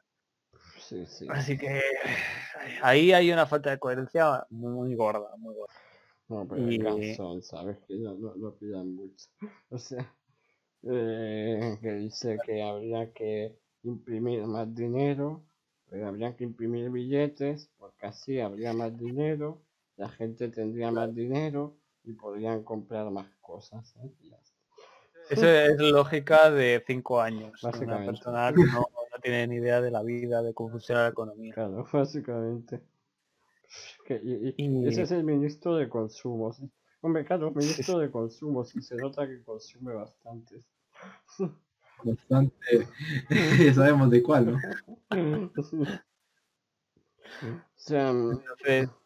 todo, el tema de las políticas estas de, del actual gobierno de España yo entiendo que están centrados en el tema de la protección del obrero, que siempre ha sido pues como el tema de las izquierdas españolas, ¿no? La protección del obrero y el obrero está desprotegido frente al empresario y hay que darle más eh, capas de protección y capas de protección. Y lo cual, pues como bien has dicho antes, es erróneo porque en realidad lo que estás haciendo es hacer más rígido el mercado y estás perjudicando al final a quien intentas proteger porque si, a ver, un obrero necesita una empresa para trabajar o se convierte en autónomo. Cuando se convierte en autónomo, tampoco le estás favoreciendo. Entonces, te estás eh, perjudicando al obrero porque no hay empresas que le contraten y al autónomo porque le tienes también... Y encima pones un ingreso mínimo vital y aumentas el salario mínimo para que sea imposible contratar. Y claro, piensa que las personas que van a cobrar el ingreso mínimo vital son las mismas personas que estarían cobrando el salario mínimo. Entonces estás haciendo eh, que cada vez haya una población dependiente cada vez más grande y estás lastrando el tejido productivo del país cada vez más. Que ya, ya de por sí ya estaba lastrado el tejido productivo el tejido empresarial, pero ahora muchísimo más. Y encima si vienes y pones un ingreso mínimo vital, lo que haces es un modelo argentino, prácticamente modelo argentino. Eh, una parte de la población que trabaja, que produce, manteniendo a otra parte de la población que viven como parásitos, básicamente, viviendo de los que producen y los que trabajan. Claro, luego te viene gente como esa señora que, comentó una vez Adrián de Libertad y lo que surja, que a la señora la entrevistaba, la preguntaba, bueno, ¿y qué tal, qué tal se vive ahora? Y dice, bueno, antes nos mentían mucho, pero por lo menos nos ah, daban de comer, hablando de, los choripanes. Sí, sí, ya que es, es gente... algo. Verdad, repite, Robert, porfa, que sea No, roban, pero aunque sea no dan algo, te digo. Sí, como que... sí, claro, que decía, no, es que antes, eh, no, mira, es que antes eh, teníamos comida y ahora tenemos que trabajar, ¿sabes? Joder, ahora, tenemos que trabajar, pobrecitos. Sí. ¿Ves? Es, gente pues, que ya se ha a la sopa boba y ya eh, votan porque les van a les van a dar esa sopa boba y es son parásitos, lo siento mucho por esa gente, seguro que no es mala gente, pero, se han convertido en parásitos. Sí, es la verdad, yo que se han convertido y es a lo que vamos en España. Y así lo que van a hacer es tener a una población que al fin y al cabo a ellos les conviene muchísimo, eso es lo que quieren, o sea, tener a una población cada vez mayor que dependa del Estado y una población productiva, trabajadora cada vez menor que esté manteniendo a esta población dependiente y así tener los votos asegurados, ni siquiera van a tener que robar las elecciones ni nada, porque hagan lo que hagan, como van a tenerlos comprados por la paguita, siempre les van a votar y van a tener el poder asegurado y eh, mientras tanto, pues lo que nos espera es un futuro de dependencia y un modelo argentino, absolutamente. Claro, eso es la, clientelización de la sociedad. Intentas eh, convertir a la población crítica en acrítica y incondicional, digamos, que te siga a ti siempre porque les estás dando algún beneficio, Mm. algún privilegio, que en realidad eso es un privilegio. Y Y, y eso es, es un poco triste que se conviertan en eso las sociedades porque también es gente que habla mucho de la libertad y la solidaridad y tal, y en realidad se están sometiendo a, a una serie de gente que no quieren el bien de la gente, lo que quieren es su propio bien y, y su propio éxito. sí, sí.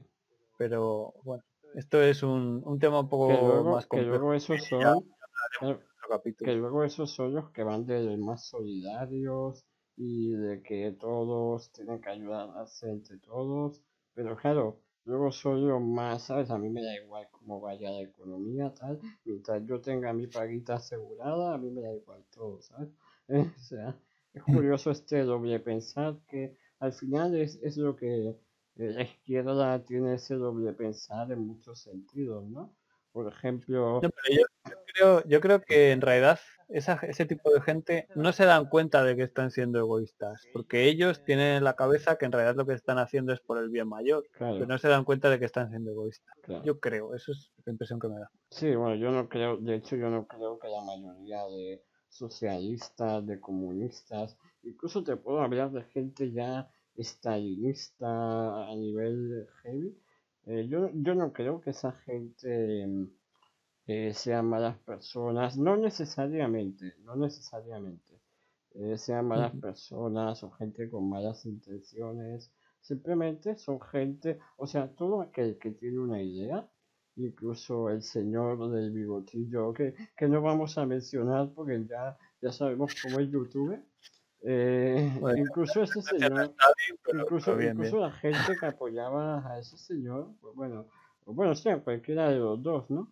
Incluso ellos Sí. pensaban que, que tenían, que estaban haciendo lo mejor. Obviamente los que, me- no me estoy refiriendo a la cúpula del partido de tal, me refiero a gente que igual, eh, por ejemplo, como los votantes de Podemos, por decirte algo, ¿no? Mm. Los votantes de Podemos eh, ellos no dicen, no, que queremos destruir todo y que todo arda. No, ellos piensan que están haciendo lo mejor y que sus políticas van a hacer progresar el país.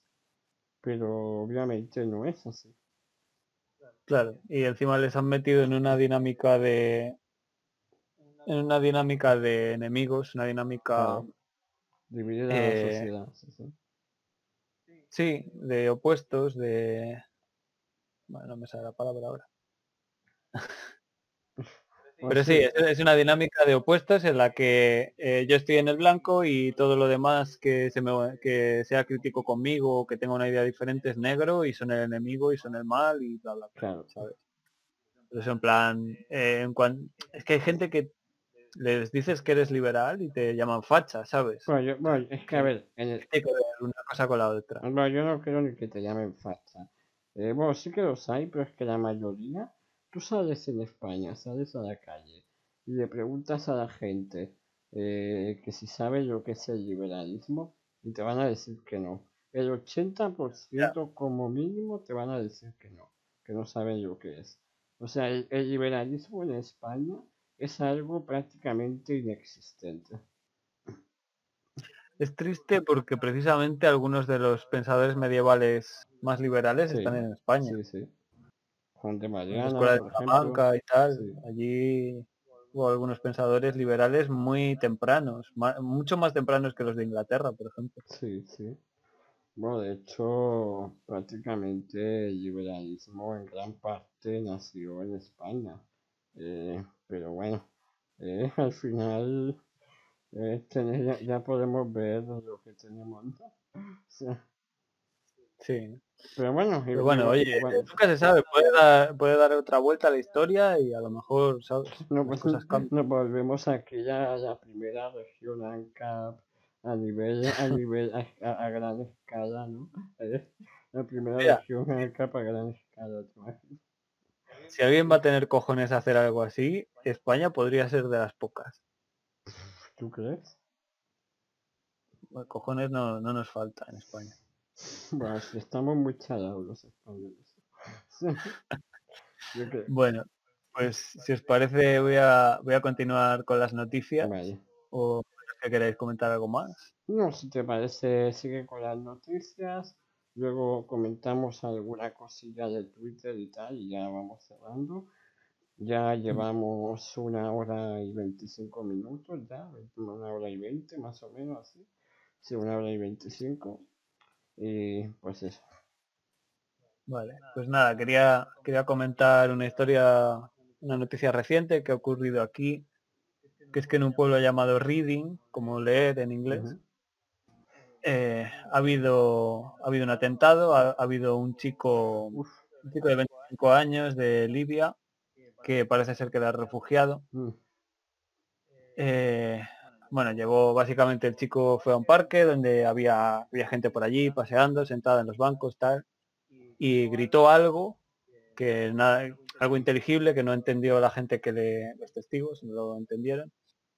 Sacó un cuchillo y empezó a correr detrás de la gente. Eh, debió de alcanzar a varios y les, les apuñaló unas cuantas veces pues, de- debajo de los brazos, en el cuello, tal y debió de, matar a tres personas.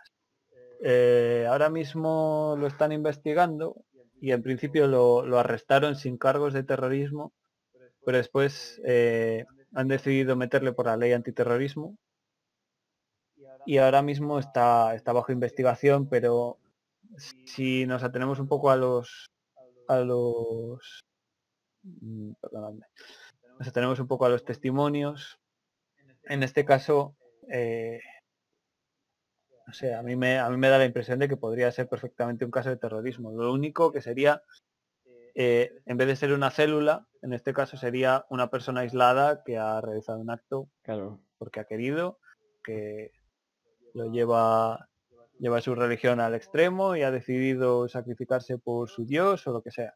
Es decir, que Eh, no, no pertenecía a ninguna organización, ni ningún grupo, ni tal. se está investigando, pero parece que no hay indicios de ello, por eso lo digo. Ah, vale. Eh, en este en este caso de este señor, pues ya os digo, fue fue a plena luz del día y no es el cuarto mes, o sea, es el cuarto caso que ha habido desde el mes de noviembre, parece ser. Eh, casos similares de gente que simplemente en un sitio concurrido pues sacan un cuchillo y empiezan a apuñalar. No son bombas, no son pistolas y tal, pero, pero es un poco preocupante porque es mucho más difícil detectar Bueno. eh, a alguien así que a alguien que te venga con armas, por ejemplo, porque las Claro. armas Bueno, de hecho, Tú- sí, eso suele pasar. De hecho, yo tengo como anécdota. A mí eso me pasó en un tren, pero por suerte al final no pasó nada. Que había un tipo que era, era, pues bueno, no sé de qué país, pero era, se ve que de algún país de origen árabe o algo así. Y bueno, el sujeto empezó a decir cosas realmente turbias. Empezó a decir que, bueno, obviamente no puedo decir esas cosas aquí, eh, porque esto lo vamos a subir a YouTube después, y bueno, sabemos cómo es esto, ¿no? Pero el tipo empezó a decir cosas realmente turbias, la gente se empezó a volver loca, y bueno, el tipo después se bajó sin más y ya no pasó nada.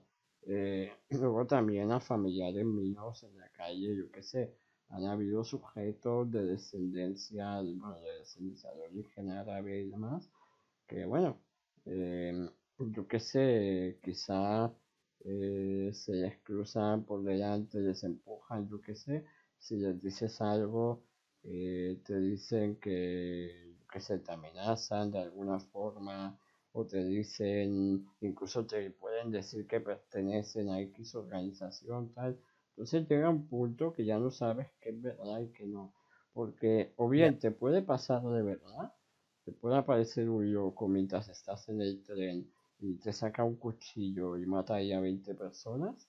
O igual, eh, un tío le da por un chuletas, te empuja por la calle, le dices algo, igual te dice aprovecha el miedo que hay por los atentados, por tal, y te dice que yo pertenezco a tal y ahora voy a explotar, no sé qué. O sea, eh, es un poco, eh, por una parte eso, ¿no? Que hay gente que sí puede ser que sea verdad, pero luego hay gente también que aprovecha esto para tener cierto dominio sobre, sobre la población, en el sentido de que le tengan miedo y no le digan nada, o yo qué sé. Luego, claro, luego está que el racismo, que no sé qué. Pero hay mucha gente también que utiliza eso para, eh, básicamente eso, para que la gente le tenga miedo y poder tener impunidad o poder según qué cosas o poder comportarse de X forma en la sociedad sin que nadie le diga nada. Pero eso tiene una solución muy simple, yo creo. Eh, si viene algún chulito diciéndote, ah, pues yo soy de tal grupo neonazi o yo soy de Al Qaeda o yo qué sé, cualquier chorrada así que te diga que sea creíble. Dices, ah, vale, tal, no sé qué, yo qué sé, te portas ahí con él, lo que sea, tal, y en cuanto te vayas, llamas a la policía, oye, que Sí. hay un chico aquí que me ha dicho que pertenece a esta organización. Sí, sí, también. Sea verdad o mentira, sobre todo si es mentira, que le den un susto y que se le quite la tontería, porque vamos, es que no se puede ir jugando con cosas tan serias, ¿sabes? Sí, eso es que, madre mía, yo me acuerdo ese día. eh, yo, de, yo de, por ejemplo, a este familiar que le dijeron eso, pues bueno, quedó como una anécdota que yo ni siquiera estaba ahí tal. Pero lo del tren, eso no me, no me voy a olvidar nunca. O sea, yo me acuerdo, estaríamos como que como media hora, toda la gente. Es más, yo pensaba que eso iba a salir en los telediarios y todo. Bueno, yo ya estaba pensando que eso iba a acabar en una desgracia, o sea. Y el sujeto estaba ahí diciendo unas barbaridades que ya te digo, no las puedo decir aquí porque, porque esto después se va a subir, ¿no? Pero unas barbaridades realmente terribles. Estaba todo el mundo atemorizado. Y claro, obviamente nadie se atrevió a llamar a la policía o a yo qué sé. Quizá alguno que otro dijo que lo quería enfrentar o yo qué sé, pero no, no quedó más allá de alguna que otra palabra. El sujeto como que por ahí luego se, se cambiaba de vagón y empezaba a decir cosas, o sea, una auténtica locura, auténtica locura. Bueno, también hay veces hay gente que, que puede tener alguna enfermedad mental y puede ser, puede que, que fuera ese el caso. no También puede ser, también puede ser perfectamente, sí, sí. Y básicamente Bueno. eso. Bueno, Roberto, ¿te gustaría aportar algo sobre esto de del terrorismo islámico y todo esto? Mm. Bueno, el terrorismo islámico. Eh, bueno, primeramente sería bueno añadir de, de que los musulmanes, o sea, la, la religión musulmana tiene bandos, ¿no? Es como que, es como el cristianismo, o sea, ahí están los chiitas, los suníes, y están los más hardcore, ¿no? Que tienen ya, eh, que son los más radicales. Ah. No me acuerdo cómo se llaman, pero son los que tienen, digamos, en el, el Corán, pero se meten libros aparte, o sea, que aparte del Corán. Por eso es que te pueden decir de que en el Corán no está y bueno, no está, o sea, el Corán es el, no, el Antiguo Testamento y, y pues otras cosas más, o sea, es básicamente eso. ah, Pero sí, o sea, por lo menos el terrorismo islámico, o sea, que también hay que eh, entender de que muchas de las guerras que están en Medio Oriente fueron pues generadas por, por ya sabemos quién, ¿no? por Estados Sí, sin duda, sin Y duda, bueno, sin duda. yo por lo menos cuando veo de que de que se andan quejando por eso mismo, o sea, por lo menos tienen que ser un poco más sinceros para para pues reconocer e intentar más que nada terminarlo, ¿no? O llegar a un acuerdo. Por ejemplo, Irán, que era uno de los países más liberales de los países musulmanes hace 50 años, Sí. está en un perdido en Pero algo bastante feo actualmente Sí, y eso y por culpa de Estados Unidos. sí, exacto, porque Estados Unidos eh, dio su apoyo a la revolución islámica del Ayatollah Khomeini. Y todo porque, Sí, o sea, todo porque el primer ministro eh, nacionalizó el, nacionalizó el petróleo y eso a Estados Unidos no le interesaba y básicamente apoyaron la revolución islámica en Irán y derrocaron al Shah. Sí, o sea, eso puede ser bastante, de que se nacionalice el Bueno, sí. petróleo, puede ser bastante peligroso para Estados Unidos. Exacto, sí, sí. Porque puedes ver que países como Kuwait, de que, de que tienen impuestos al 0%, porque básicamente todo el estado viene lo financia por el petróleo. Exacto, sí, sí. Sí, o sea, puede ponerte a pensar, ¿qué pasaría si el Estado tiene empresas que funcionan con el mercado mundial? ¿Qué pasa? O sea, esas cosas tiene que era mucho dinero, o sea, poder tener una sociedad sin impuestos, básicamente teniendo empresas en el extranjero, Claro, que un Estado tenga las empresas así multinacionales en el extranjero. claro. Sí, o sea, Sí, al final es, es como lo que decíamos antes, el Estado es una empresa, se tiene que nutrir de algo. pero que tenga consecuencias, que tenga competencia, ¿verdad? En ese caso sí no lo veo tan mal.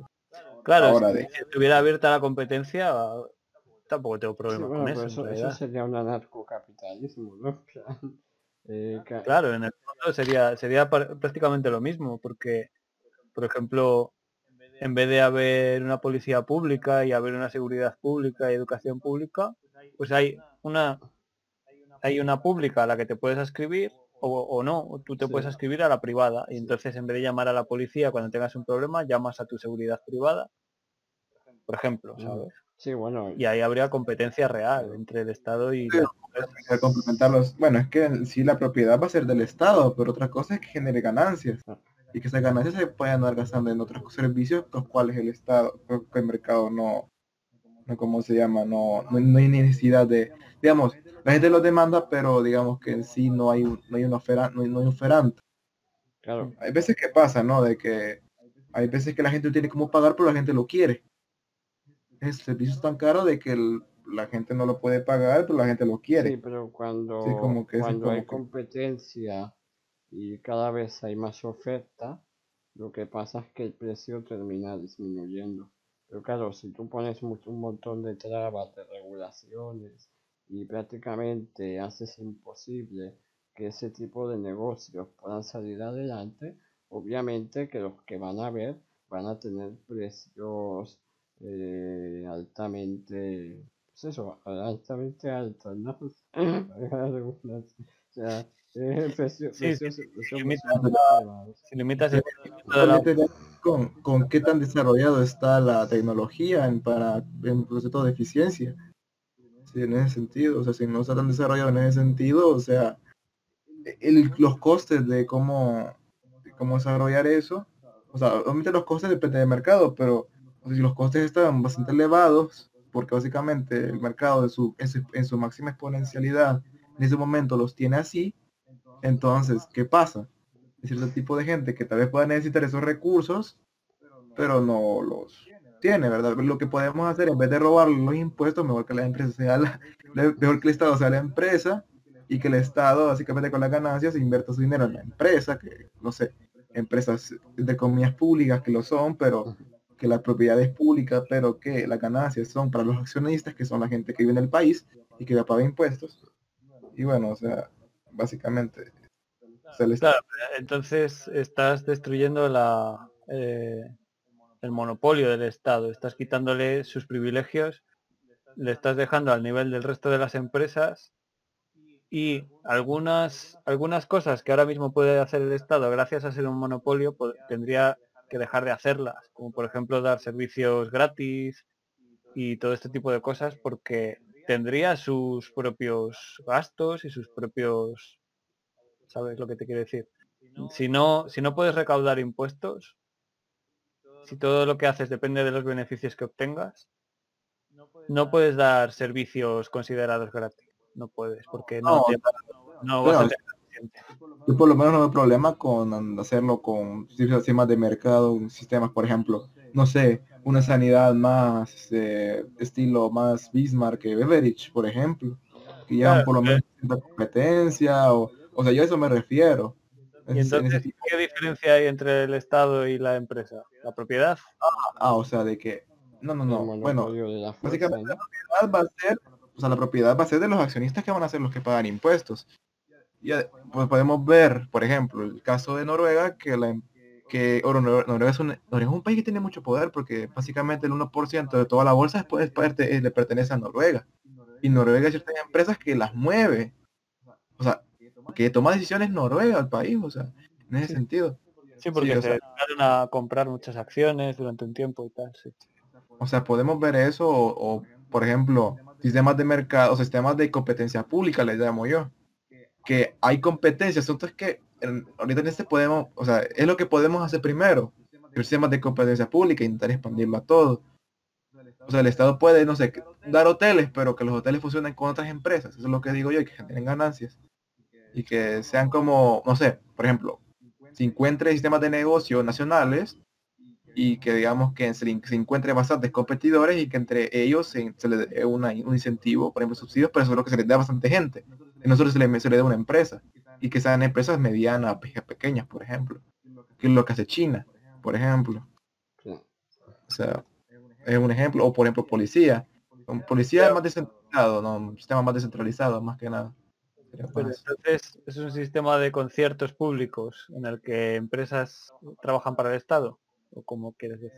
Eh, la, la empresa tiene ciertas acciones, pero sí, o sea, básicamente se le financia a, la- a las empresas para y, y con audita, o sea, se audita en el sentido para que ese dinero sea invertido en, en bienes de capital o en cosas así. Por lo menos yo veo más importante de que si, por lo menos si se va a invertir en bienes de capital, por lo menos si se exoneren esos impuestos. Por mí lo- Pero lo- siempre sigue habiendo impuestos, es decir, sigue la población sigue pagando unos impuestos, quiera o no, y esos impuestos van invertidos a donde el Estado quiera. Y yo si quisiera optar, en vez de por el servicio que me da el Estado, por otro servicio, tendría que pagar dos veces, ¿no? Ah, no, pues sí, claro, ahí por lo menos el servicio de sanidad pública tendría que ser complementario con el sistema de sanidad privada. Y sí, por lo menos sería un sistema de competencia, por ejemplo. mixto, O no sé, o sistema de policía o sistema de educativo. Tendría que ser un sistema de, de cheques. Sí, un sistema Sí, de lucha. de- de un derecho, es un derecho, es un derecho a tener cierta cantidad de dinero. Obviamente el dinero no, o sea, el dinero no te, el dinero no lo vas a poder sacar, no es líquido para ti, pero sí digamos que si vas a estudiar a un lugar o si vas a cierto hospital, el Estado te puede, te puede a cierto punto ayudar, pero siempre tenés que pagar tu cantidad.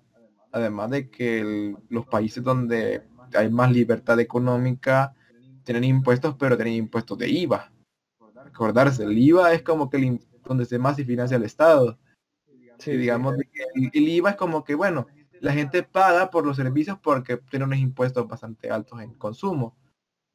Podemos o sea, los otros impuestos se pueden bajar, pero el IVA digamos que como que es un impuesto más muy complicado porque básicamente todo el Estado se financia de IVA. Y bueno, por lo menos el último impuesto que quitara. La idea es quitarlos, pero o sea, es un- una idea un poquito más a nuestro contexto, o sea, no vamos a andar implementando la idea del Estado minarquista, a excepción de que la gente lo quiera votar en el referéndum que yo les comenté, ¿no? O sea, tú el minarquismo lo someterías a referéndum. Curioso eso. Sí, o sea, minarquismo, o sea, referéndum, así digamos, corrupción en, la- en los servicios del Estado, entonces ni modo, eh, que se haga concursos de competencia pública, que se privaticen y que se les ponga impuestos a las empresas para que el dinero que se colecte se invierta en los en- en recursos esenciales, hasta que el Estado sea eficiente y tenga mecanismos con los cuales eh, pueda tener cierto tipo de competencia y sea más eficiente, como lo es en algunos países, digamos, básicamente, eh, pues ya, ya después poder darle ciertos, no sé, se podría expandir en ese sentido, pero o sea, el Estado tiene que funcionar como una empresa, Sí, bueno, al fin y al O sea, en ese es una empresa. no como, sí, o sea, no como monopolio y cosas así, Claro, y que tiene que existir leyes que restringan la, los privilegios del Estado. claro. Hombre, es un, es un camino que está bien, ¿sabes? Lo que, lo que veo complicado es que haya mucha gente que se preste a ello porque ahora mismo hay muchos intereses, sobre todo en corrupción y tal. Sí. Claro, Empresas el que tema- se ayudan del gobierno y, Y el todo tema de eso. lo que comentabas tú antes, Bálico, al fin y al cabo, una empresa no va a autolimitar su propio crecimiento. Y si el Estado mediante el monopolio de la fuerza es como consigue ese crecimiento, pues no va a acabar con ese monopolio de la fuerza, obviamente. Eh, al fin y al Claro. cabo, eh, incluso en el minarquismo, eh, seguiría teniendo el monopolio de la fuerza del Estado, aunque sea para brindarle seguridad y justicia a la población. Exacto. Y luego nos intentan convencer de que si no lo hace el Estado, ¿quién construye las carreteras? Y nada, volvemos al redil otra vez. Aparece Pablo Iglesias 2.0 y venga, toma. Bueno, Bueno. pues nada, eh, como último comentario de esta última, de esta noticia que, que había comentado antes Ujú. sobre el ataque, bueno, el atentado que no se sabe todavía si es terrorista. eh, las previsiones es que este, la investigación de este caso ayuden a, a reformar el, el sistema de, de acogida de refugiados y a acelerar las deportaciones de, de gente que haya cometido crímenes aquí en el Reino Unido, lo cual, pues no sé deciros porque la verdad es que no conozco tanto la legislación de aquí, no sé si es muy lenta, pero probablemente si lo comentan aquí en la noticia es porque haya gente que quiera que funcione un poco más, más rápido para que la gente no se aproveche del sistema y se quede aquí, sabes, a pesar de haber cometido crímenes violentos y tal. Hay veces que la solidaridad eh, occidental es un poco, Sí, sí. Un poco demasiada y, y se vuelve en contra de, de nosotros. Sí, Pero bueno. básicamente. Entonces, si os parece voy a comentar la última noticia ya que tenía aquí. Eh, eh, en la que eh, habla de habla un poco del, del tema de los de los ayuntamientos aquí en, en el Reino Unido y cómo da la casualidad de que los recortes que ha habido este tiempo han afectado mucho más a los a las zonas donde están los laboristas que a las zonas donde están los conservadores Vaya.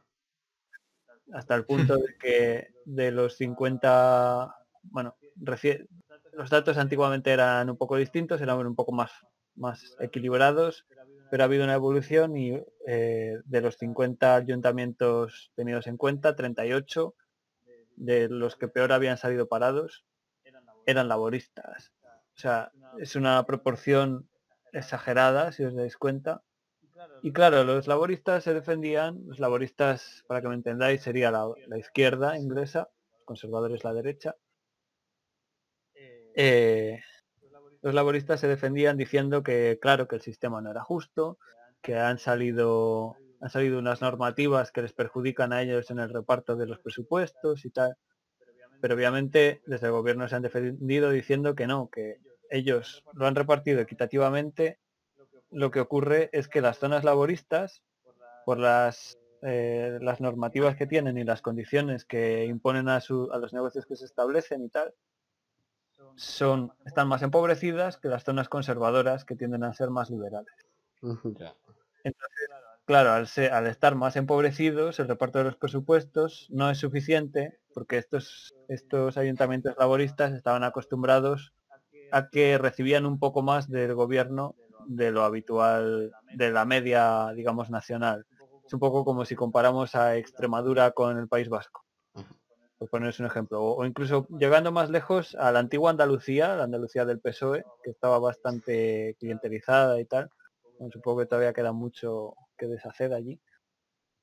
Eh, comparar eh, esa Andalucía pues con no sé qué deciros, con el mismo Madrid. O sea, obviamente son regiones que están acostumbradas a, a endeudarse por unas políticas que llaman sociales, que en realidad a mí me hace mucha gracia la, la diferenciación que hacen muchas veces la gente de, de estas ideologías entre políticas sociales y políticas económicas, cuando, según mi punto de vista, todo está conectado. En, en ese caso, al estar todo conectado, si yo beneficio la economía, la, la sociedad va a mejorar y las condiciones sociales de todas las personas van a ser mejores, aunque se lo tengan que pagar ellos, pero se lo pueden pagar. ¿Sabes? Si el, el nivel adquisitivo aumenta, eh, la gente no va a pasar tas- tantas necesidades y va a mejorar la economía y, en resumen, van a tener una sociedad mejor, a pesar de que no se, des- no se lo esté dando todo hecho el gobierno, que no siempre es necesario. Es que ese es el tema, que Más no se puede tratar a las personas adultas como si fueran Exacto. niños necesitados. exacto, es que al final lo que hacen con eso eh, es que realmente si tú quieres salir adelante, progresar y al fin y al cabo mejorar tu situación, eh, la mejor forma no es pedir que el gobierno te dé de todo. Eh, porque además, eh, al final es un poco el tema de eh, ellos te dan 50 pero luego te cobran 100, ¿sabes?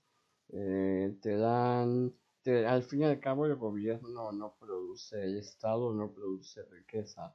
Eh, lo que hace el Estado es robar, robar a los que producen y dárselo a la parte de la población que no produce y a esa parte de la población dependiente. Y lo que hacen cada vez más es destruir, eh, como estaba diciendo antes, ese tejido productivo de, de la economía.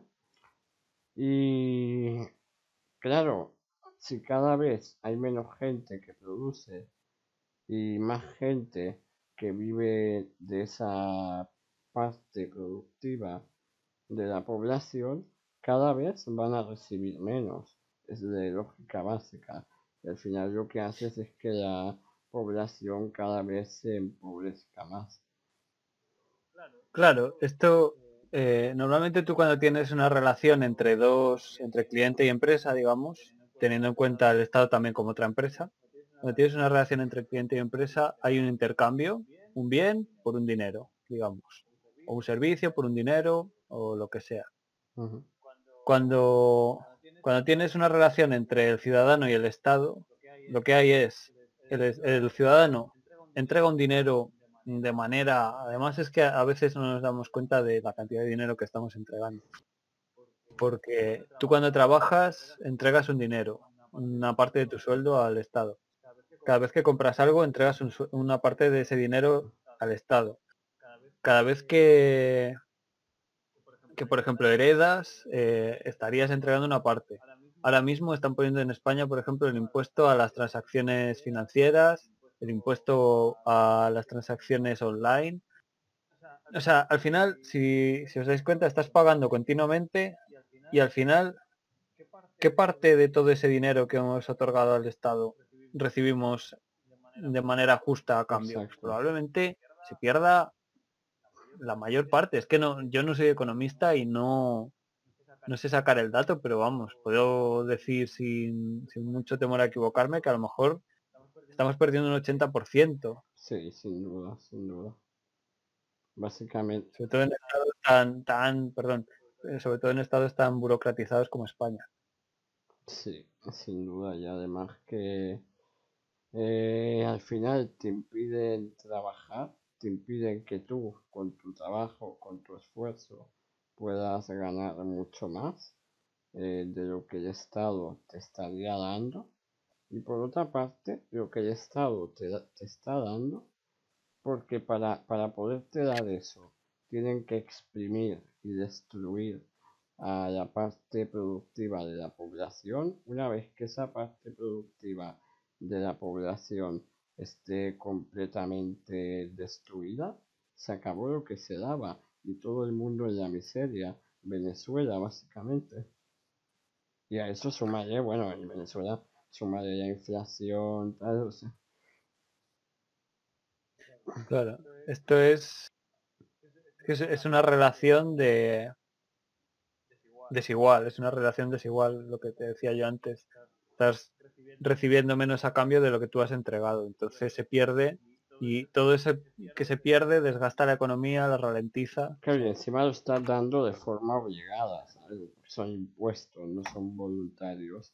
Eh, te están, te están obligando a que des, eh, a que des tu dinero y al final vas a dar más de lo que estás recibiendo. Por otra parte, te van a impedir que tú con tu trabajo, con tu esfuerzo, puedas ganar más de lo que ellos te estarían dando, pero que encima te están dando de lo que tú les has dado anteriormente. Pero claro, de esto la gente no se da cuenta. La gente se piensa que el Estado... e- Es que es una mentalidad tan infantil. La gente se piensa que el Estado es, por lo general, eh, que el Estado genera dinero de forma mágica y que tiene dinero infinito y luego le da ese dinero a la gente. Pero no, ese dinero es dinero de, de los impuestos, dinero del contribuyente, dinero de, de la gente que trabaja, de la gente que produce. Bueno, no sé, no sé cuánta gente piensa algo así, No, pero no sí que hay gente que, piense, pero es un poco lo que que parece. considera que, que lo público no es de nadie, como dijo la, la ilustre Ah, sí. diputada Ca- Carmen Calvo, No, ¿sabes? sí, sí. Dijo que el dinero público no es de nadie, que no... Ah, sí. Sea, una propiedad concesionada, es distinto. ¿Puedes repetir, por favor? No, es una propi- pro- propiedad concesionada. Claro, pero sería de todos, ¿no? En todo caso. Sí, pero es decir, no es de nadie. Eh, es algo, es pero, o sea, no es de todos, o sea, porque no, lo- no es como que yo lo pueda mover, no es como que yo tenga poder de elección en esa. Ya, bueno, pero es Claro, gestión a un más es que está a cargo, o sea, en sí es concesión, es concesión. Pero bueno, yo me refiero a lo mejor a, a un punto de vista más moral, en el sentido de todos aportamos a esta hucha, pues esta hucha es de todos, ¿no? Claro. Mm, Ah, sí, obviamente eso es como lo sea, pero en sí quienes los, quienes los que toman las decisiones son los que básicamente tienen la propiedad, aunque sea eh, concesionada, pero o sea, otra cosa es que nos, nos quiten dinero y que dicen de que nosotros como nosotros, e- e- ese- o sea, es de todos, ¿no? Como que el Estado somos todos, ¿no? Obviamente no lo somos todos, pero sí, Claro. sí, o sea, un político solo da, solo amigo de él, que él maneja. O sea, no. Eh, Ese es uno de los problemas que tengo yo con, con los políticos, pues que es una gente que a nosotros nos dan mm, unas pocas opciones, tú votas, luego tu voto se diluye entre millones de votantes y, sale lo que supuestamente ha, ha elegido la mayoría y esa gente que supuestamente ha elegido la mayoría hace lo que quiere con el dinero que, que tú aportas sin hacerlo voluntariamente porque te lo, tienen que, te lo quitan a, a la fuerza. Y esa gente que nadie que no se sabe quién ha elegido pero está ahí y que no puedes hacer nada para para pedirles cuentas cuando la cagan está haciendo lo que quiere con tu dinero y con tu con tus bienes con el no sé por ejemplo pues eso casos de España de que se han hecho aeropuertos que luego no tienen tráfico de aviones que se han hecho autopistas que casi nadie usa. Sí. son cosas que no chorradas políticas de feminismo, de LGTB o también por parte de la derecha, no solo por parte de la izquierda, yo qué sé, chorradas de subvenciones a los toros, de, ¿sabes? Mil cosas, tío, mil cosas. Bueno, entonces, eh, nada, respecto a, mi, a las noticias mías, Mm, pues bueno, eso os Si os comentaba. parece ya... Es que la, noticia, la noticia, leerla es bastante larga, por eso tampoco la voy a leer. Pero básicamente eh, dice que, que en total el, eh, el, el recorte en gasto en los que han tenido que hacer en los ayuntamientos liberales ha sido de una media de un 37%, mientras que en los conservadores ha sido de un 22%, porque sus cuentas estaban más saneadas, Ah, eh, a mayores de lo que ya dije antes. claro. Así, eso sería. Bueno, si os parece, por, por último, eh, como teníamos pensado comentar un poco así lo que quisiéramos y tal, bueno, ya nos hemos ido un poco por las ramas, hemos comentado otros temas y vamos a comentar algo de Twitter. Eh, en Twitter la gente, por lo que veo, pues están bastante con el tema este de el Black Lives Matter, eh, George Floyd, todo esto.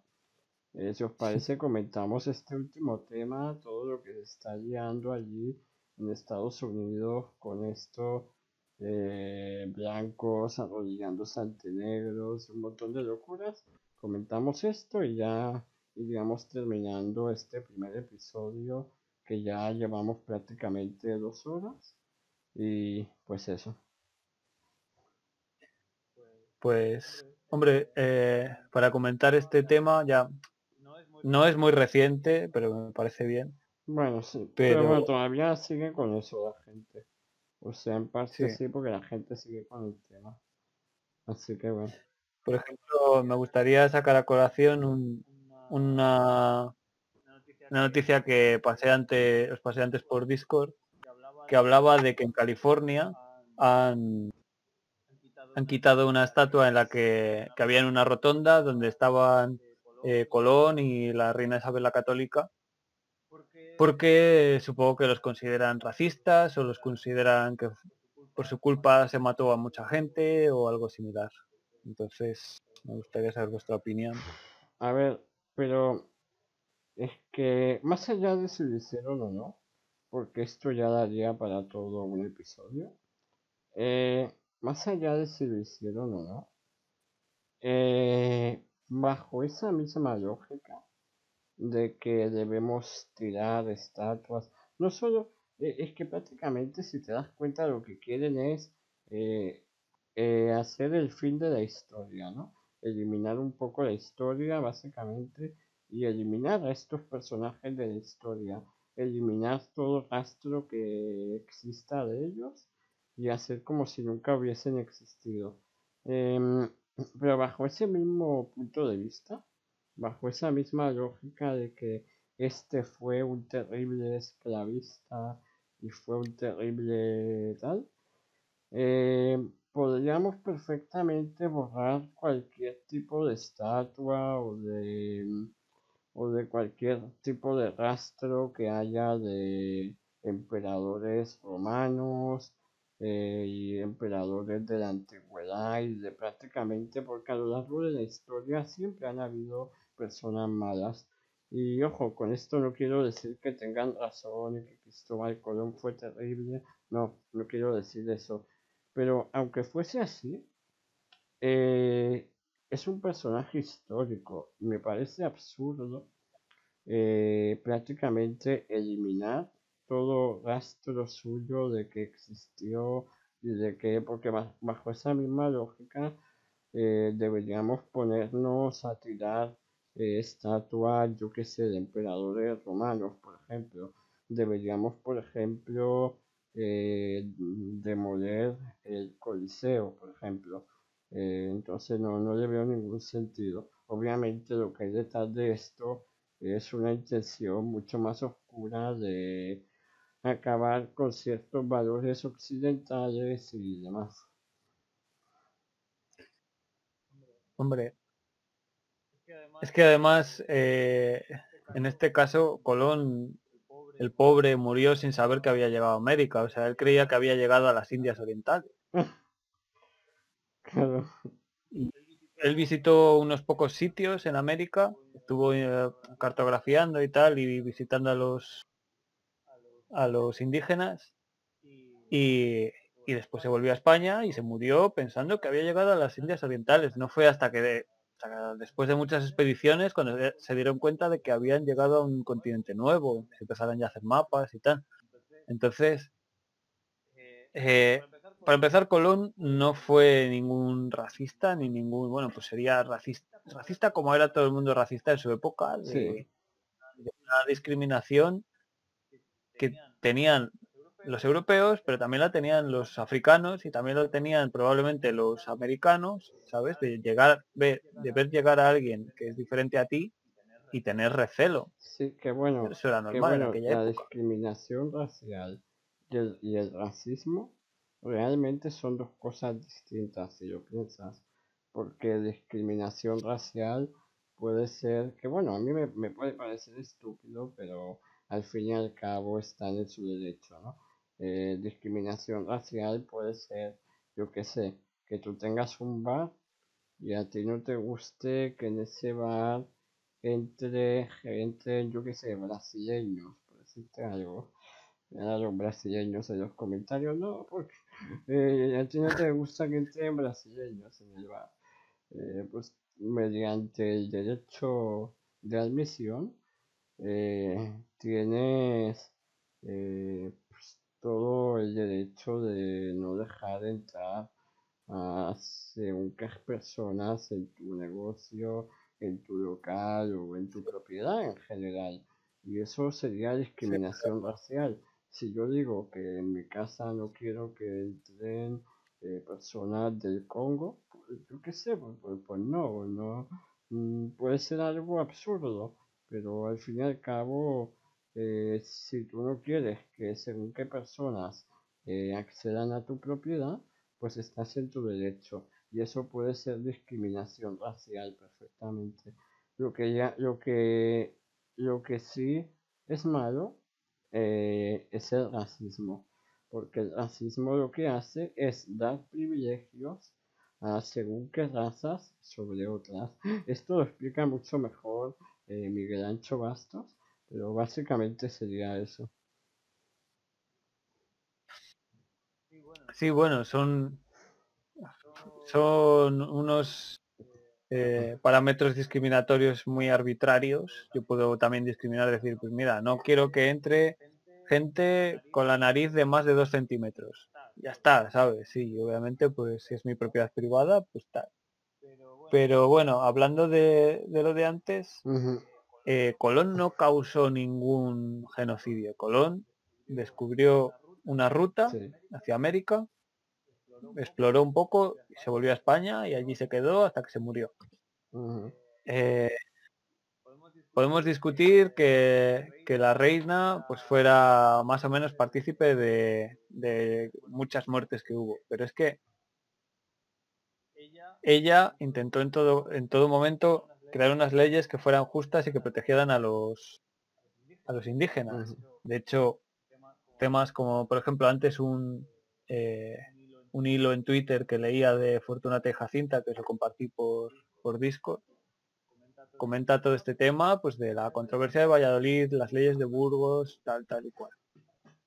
Entonces, eh, Isabel la Católica intentó crear unas leyes que protegieran a todo el mundo, creó universidades en Latinoamérica, eh, y obviamente era complicado en aquella época controlar los virreinatos como sería con, eh, controlarlos hoy, porque hoy en día, pues con las comunicaciones que tenemos y el transporte, pues es mucho más fácil. Claro. Pero, pero es que en, en las colonias del norte, en eh, las colonias anglosajonas y francesas, no solo no se protegía a los, a los indígenas, sino que a veces se pagaba por las cabelleras, ¿sabes? Había cazas eh, de, de personas indígenas, de indios, y se fomentaba su exterminio. O sea, estamos hablando de dos mundos, dos mundos completamente opuestos y ahora parece que quieren hacer creer a la gente que el malo era el mundo español cuando en realidad era el, el más justo, el que por lo menos intentaba hacer una justicia mayor. Mur- ¿Murió mucha gente? Murió mucha gente. ¿Hubo guerras? Sí. La mayoría entre tribus Sí, en las que bueno. los españoles se pusieron del lado de una tribu para pelear contra otra.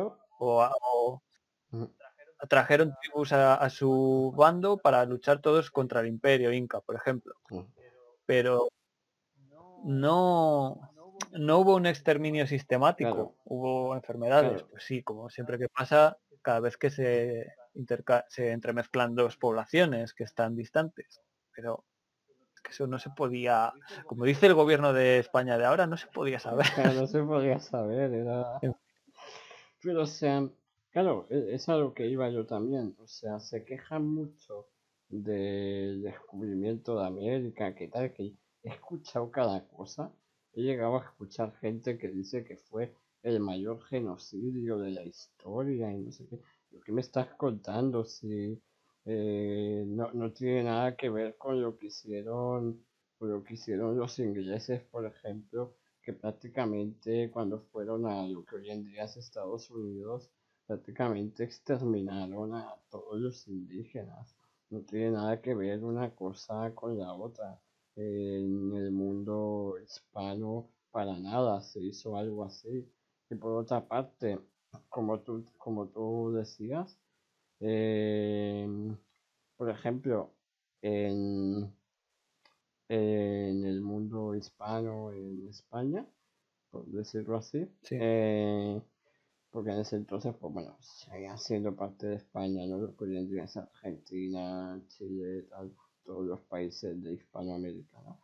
Eh, por ejemplo, en el mundo hispano, eh, mientras que en el mundo británico las mujeres seguían siendo consideradas prácticamente propiedades de sus maridos. De hecho, creo que eso fue así hasta hace un siglo o dos siglos, no estoy seguro, pero hasta hace poco en comparación. En cambio, desde mucho antes en España las mujeres ya podían comerciar y tener acceso al mercado y demás. O sea, hubieron muchos más avances sociales en el mundo hispano que en el mundo británico o anglosajón o como lo quieras decir. Bueno, yo eso no lo conozco, la verdad. Tampoco sé fechas exactas, porque a ver, no, no soy historiador, pero sí que sé que eso fue así. O sea, las mujeres en España tuvieron acceso al comercio mucho antes que en, que en el Reino Unido, que en el mundo anglosajón. Bueno, un efecto de este tipo que se da es todo el tema de la, la Inquisición española y tal. Eh, la mayor parte de las quemas de brujas, pero que te estoy hablando a lo mejor de 20.000 personas o más, se dieron en- entre Inglaterra y Alemania, sobre todo en Alemania. Pero la que tiene mala fama es la Inquisición española, donde hubo, no sé si fueron 40 o una cosa así. Bueno, pues, vale. Bueno, pues si os parece, vamos a ir despidiendo. Perfecto. Bueno, Roberto parece que no, no está ahora mismo. pero- ah, vale, ahí está, ahí está. Ah. Vale. Pues nada, si queréis decir algo antes de que cerremos, Bueno, tal. pues por mi parte ha sido un placer estar en este primer episodio del podcast. Obviamente estaré también en los otros. Eh, espero que os haya gustado a todos. eh, que le deis máximo apoyo en las redes sociales, en todas partes, para que sepamos que os ha gustado. Eh, estamos bastante ilusionados con este proyecto y tenemos pensado traer a invitados y demás más adelante. Y bueno, la idea es un poco esa, ¿no? Difundir un poco estas ideas y aportar nuestro granito de arena a cambiar un poco la forma de pensar o a lo que sea, aportar a, eh, aportar, si podemos aportar un poco a que haya un cambio en la sociedad en dirección hacia la libertad, pues para nosotros eso será un placer y aquí estaremos. Y por mi parte eso, espero que os haya gustado a todos los que lo estéis viendo, que le deis máximo apoyo, que lo compartáis si os ha gustado y si os parece buena idea el proyecto. Y por mi parte, pues bueno, yo eh, ya me despido y despediros también vosotros. Pues bueno, hasta la próxima y espero que se repitan más este tipo de directos. Pero Bueno, directo no, en directo no es. Ah, bueno, Oye, directo podemos hacer. que parece, que parece sí, que bueno, pero bueno, Bueno, pues nada, sí. eh, muchas gracias a los dos y, y a la gente que nos escucha, sobre todo, muchas gracias. Esperamos que, que os parezca bien todo esto, esperamos mucho apoyo o, o por lo menos mucho feedback, que todos los comentarios que, que queréis hacernos, pues estamos abiertos a ellos, sugerencias o, o algún debate que queráis abrir aquí en el canal. Y nada, pues esto es Los Hijos de Mises. Muchas gracias por escucharnos y hasta otra. Taxation is a form of theft. Free markets and free trade are best. Free speech, free movement. free minds and free choice. Our actions are all voluntary, not coerced or compulsory.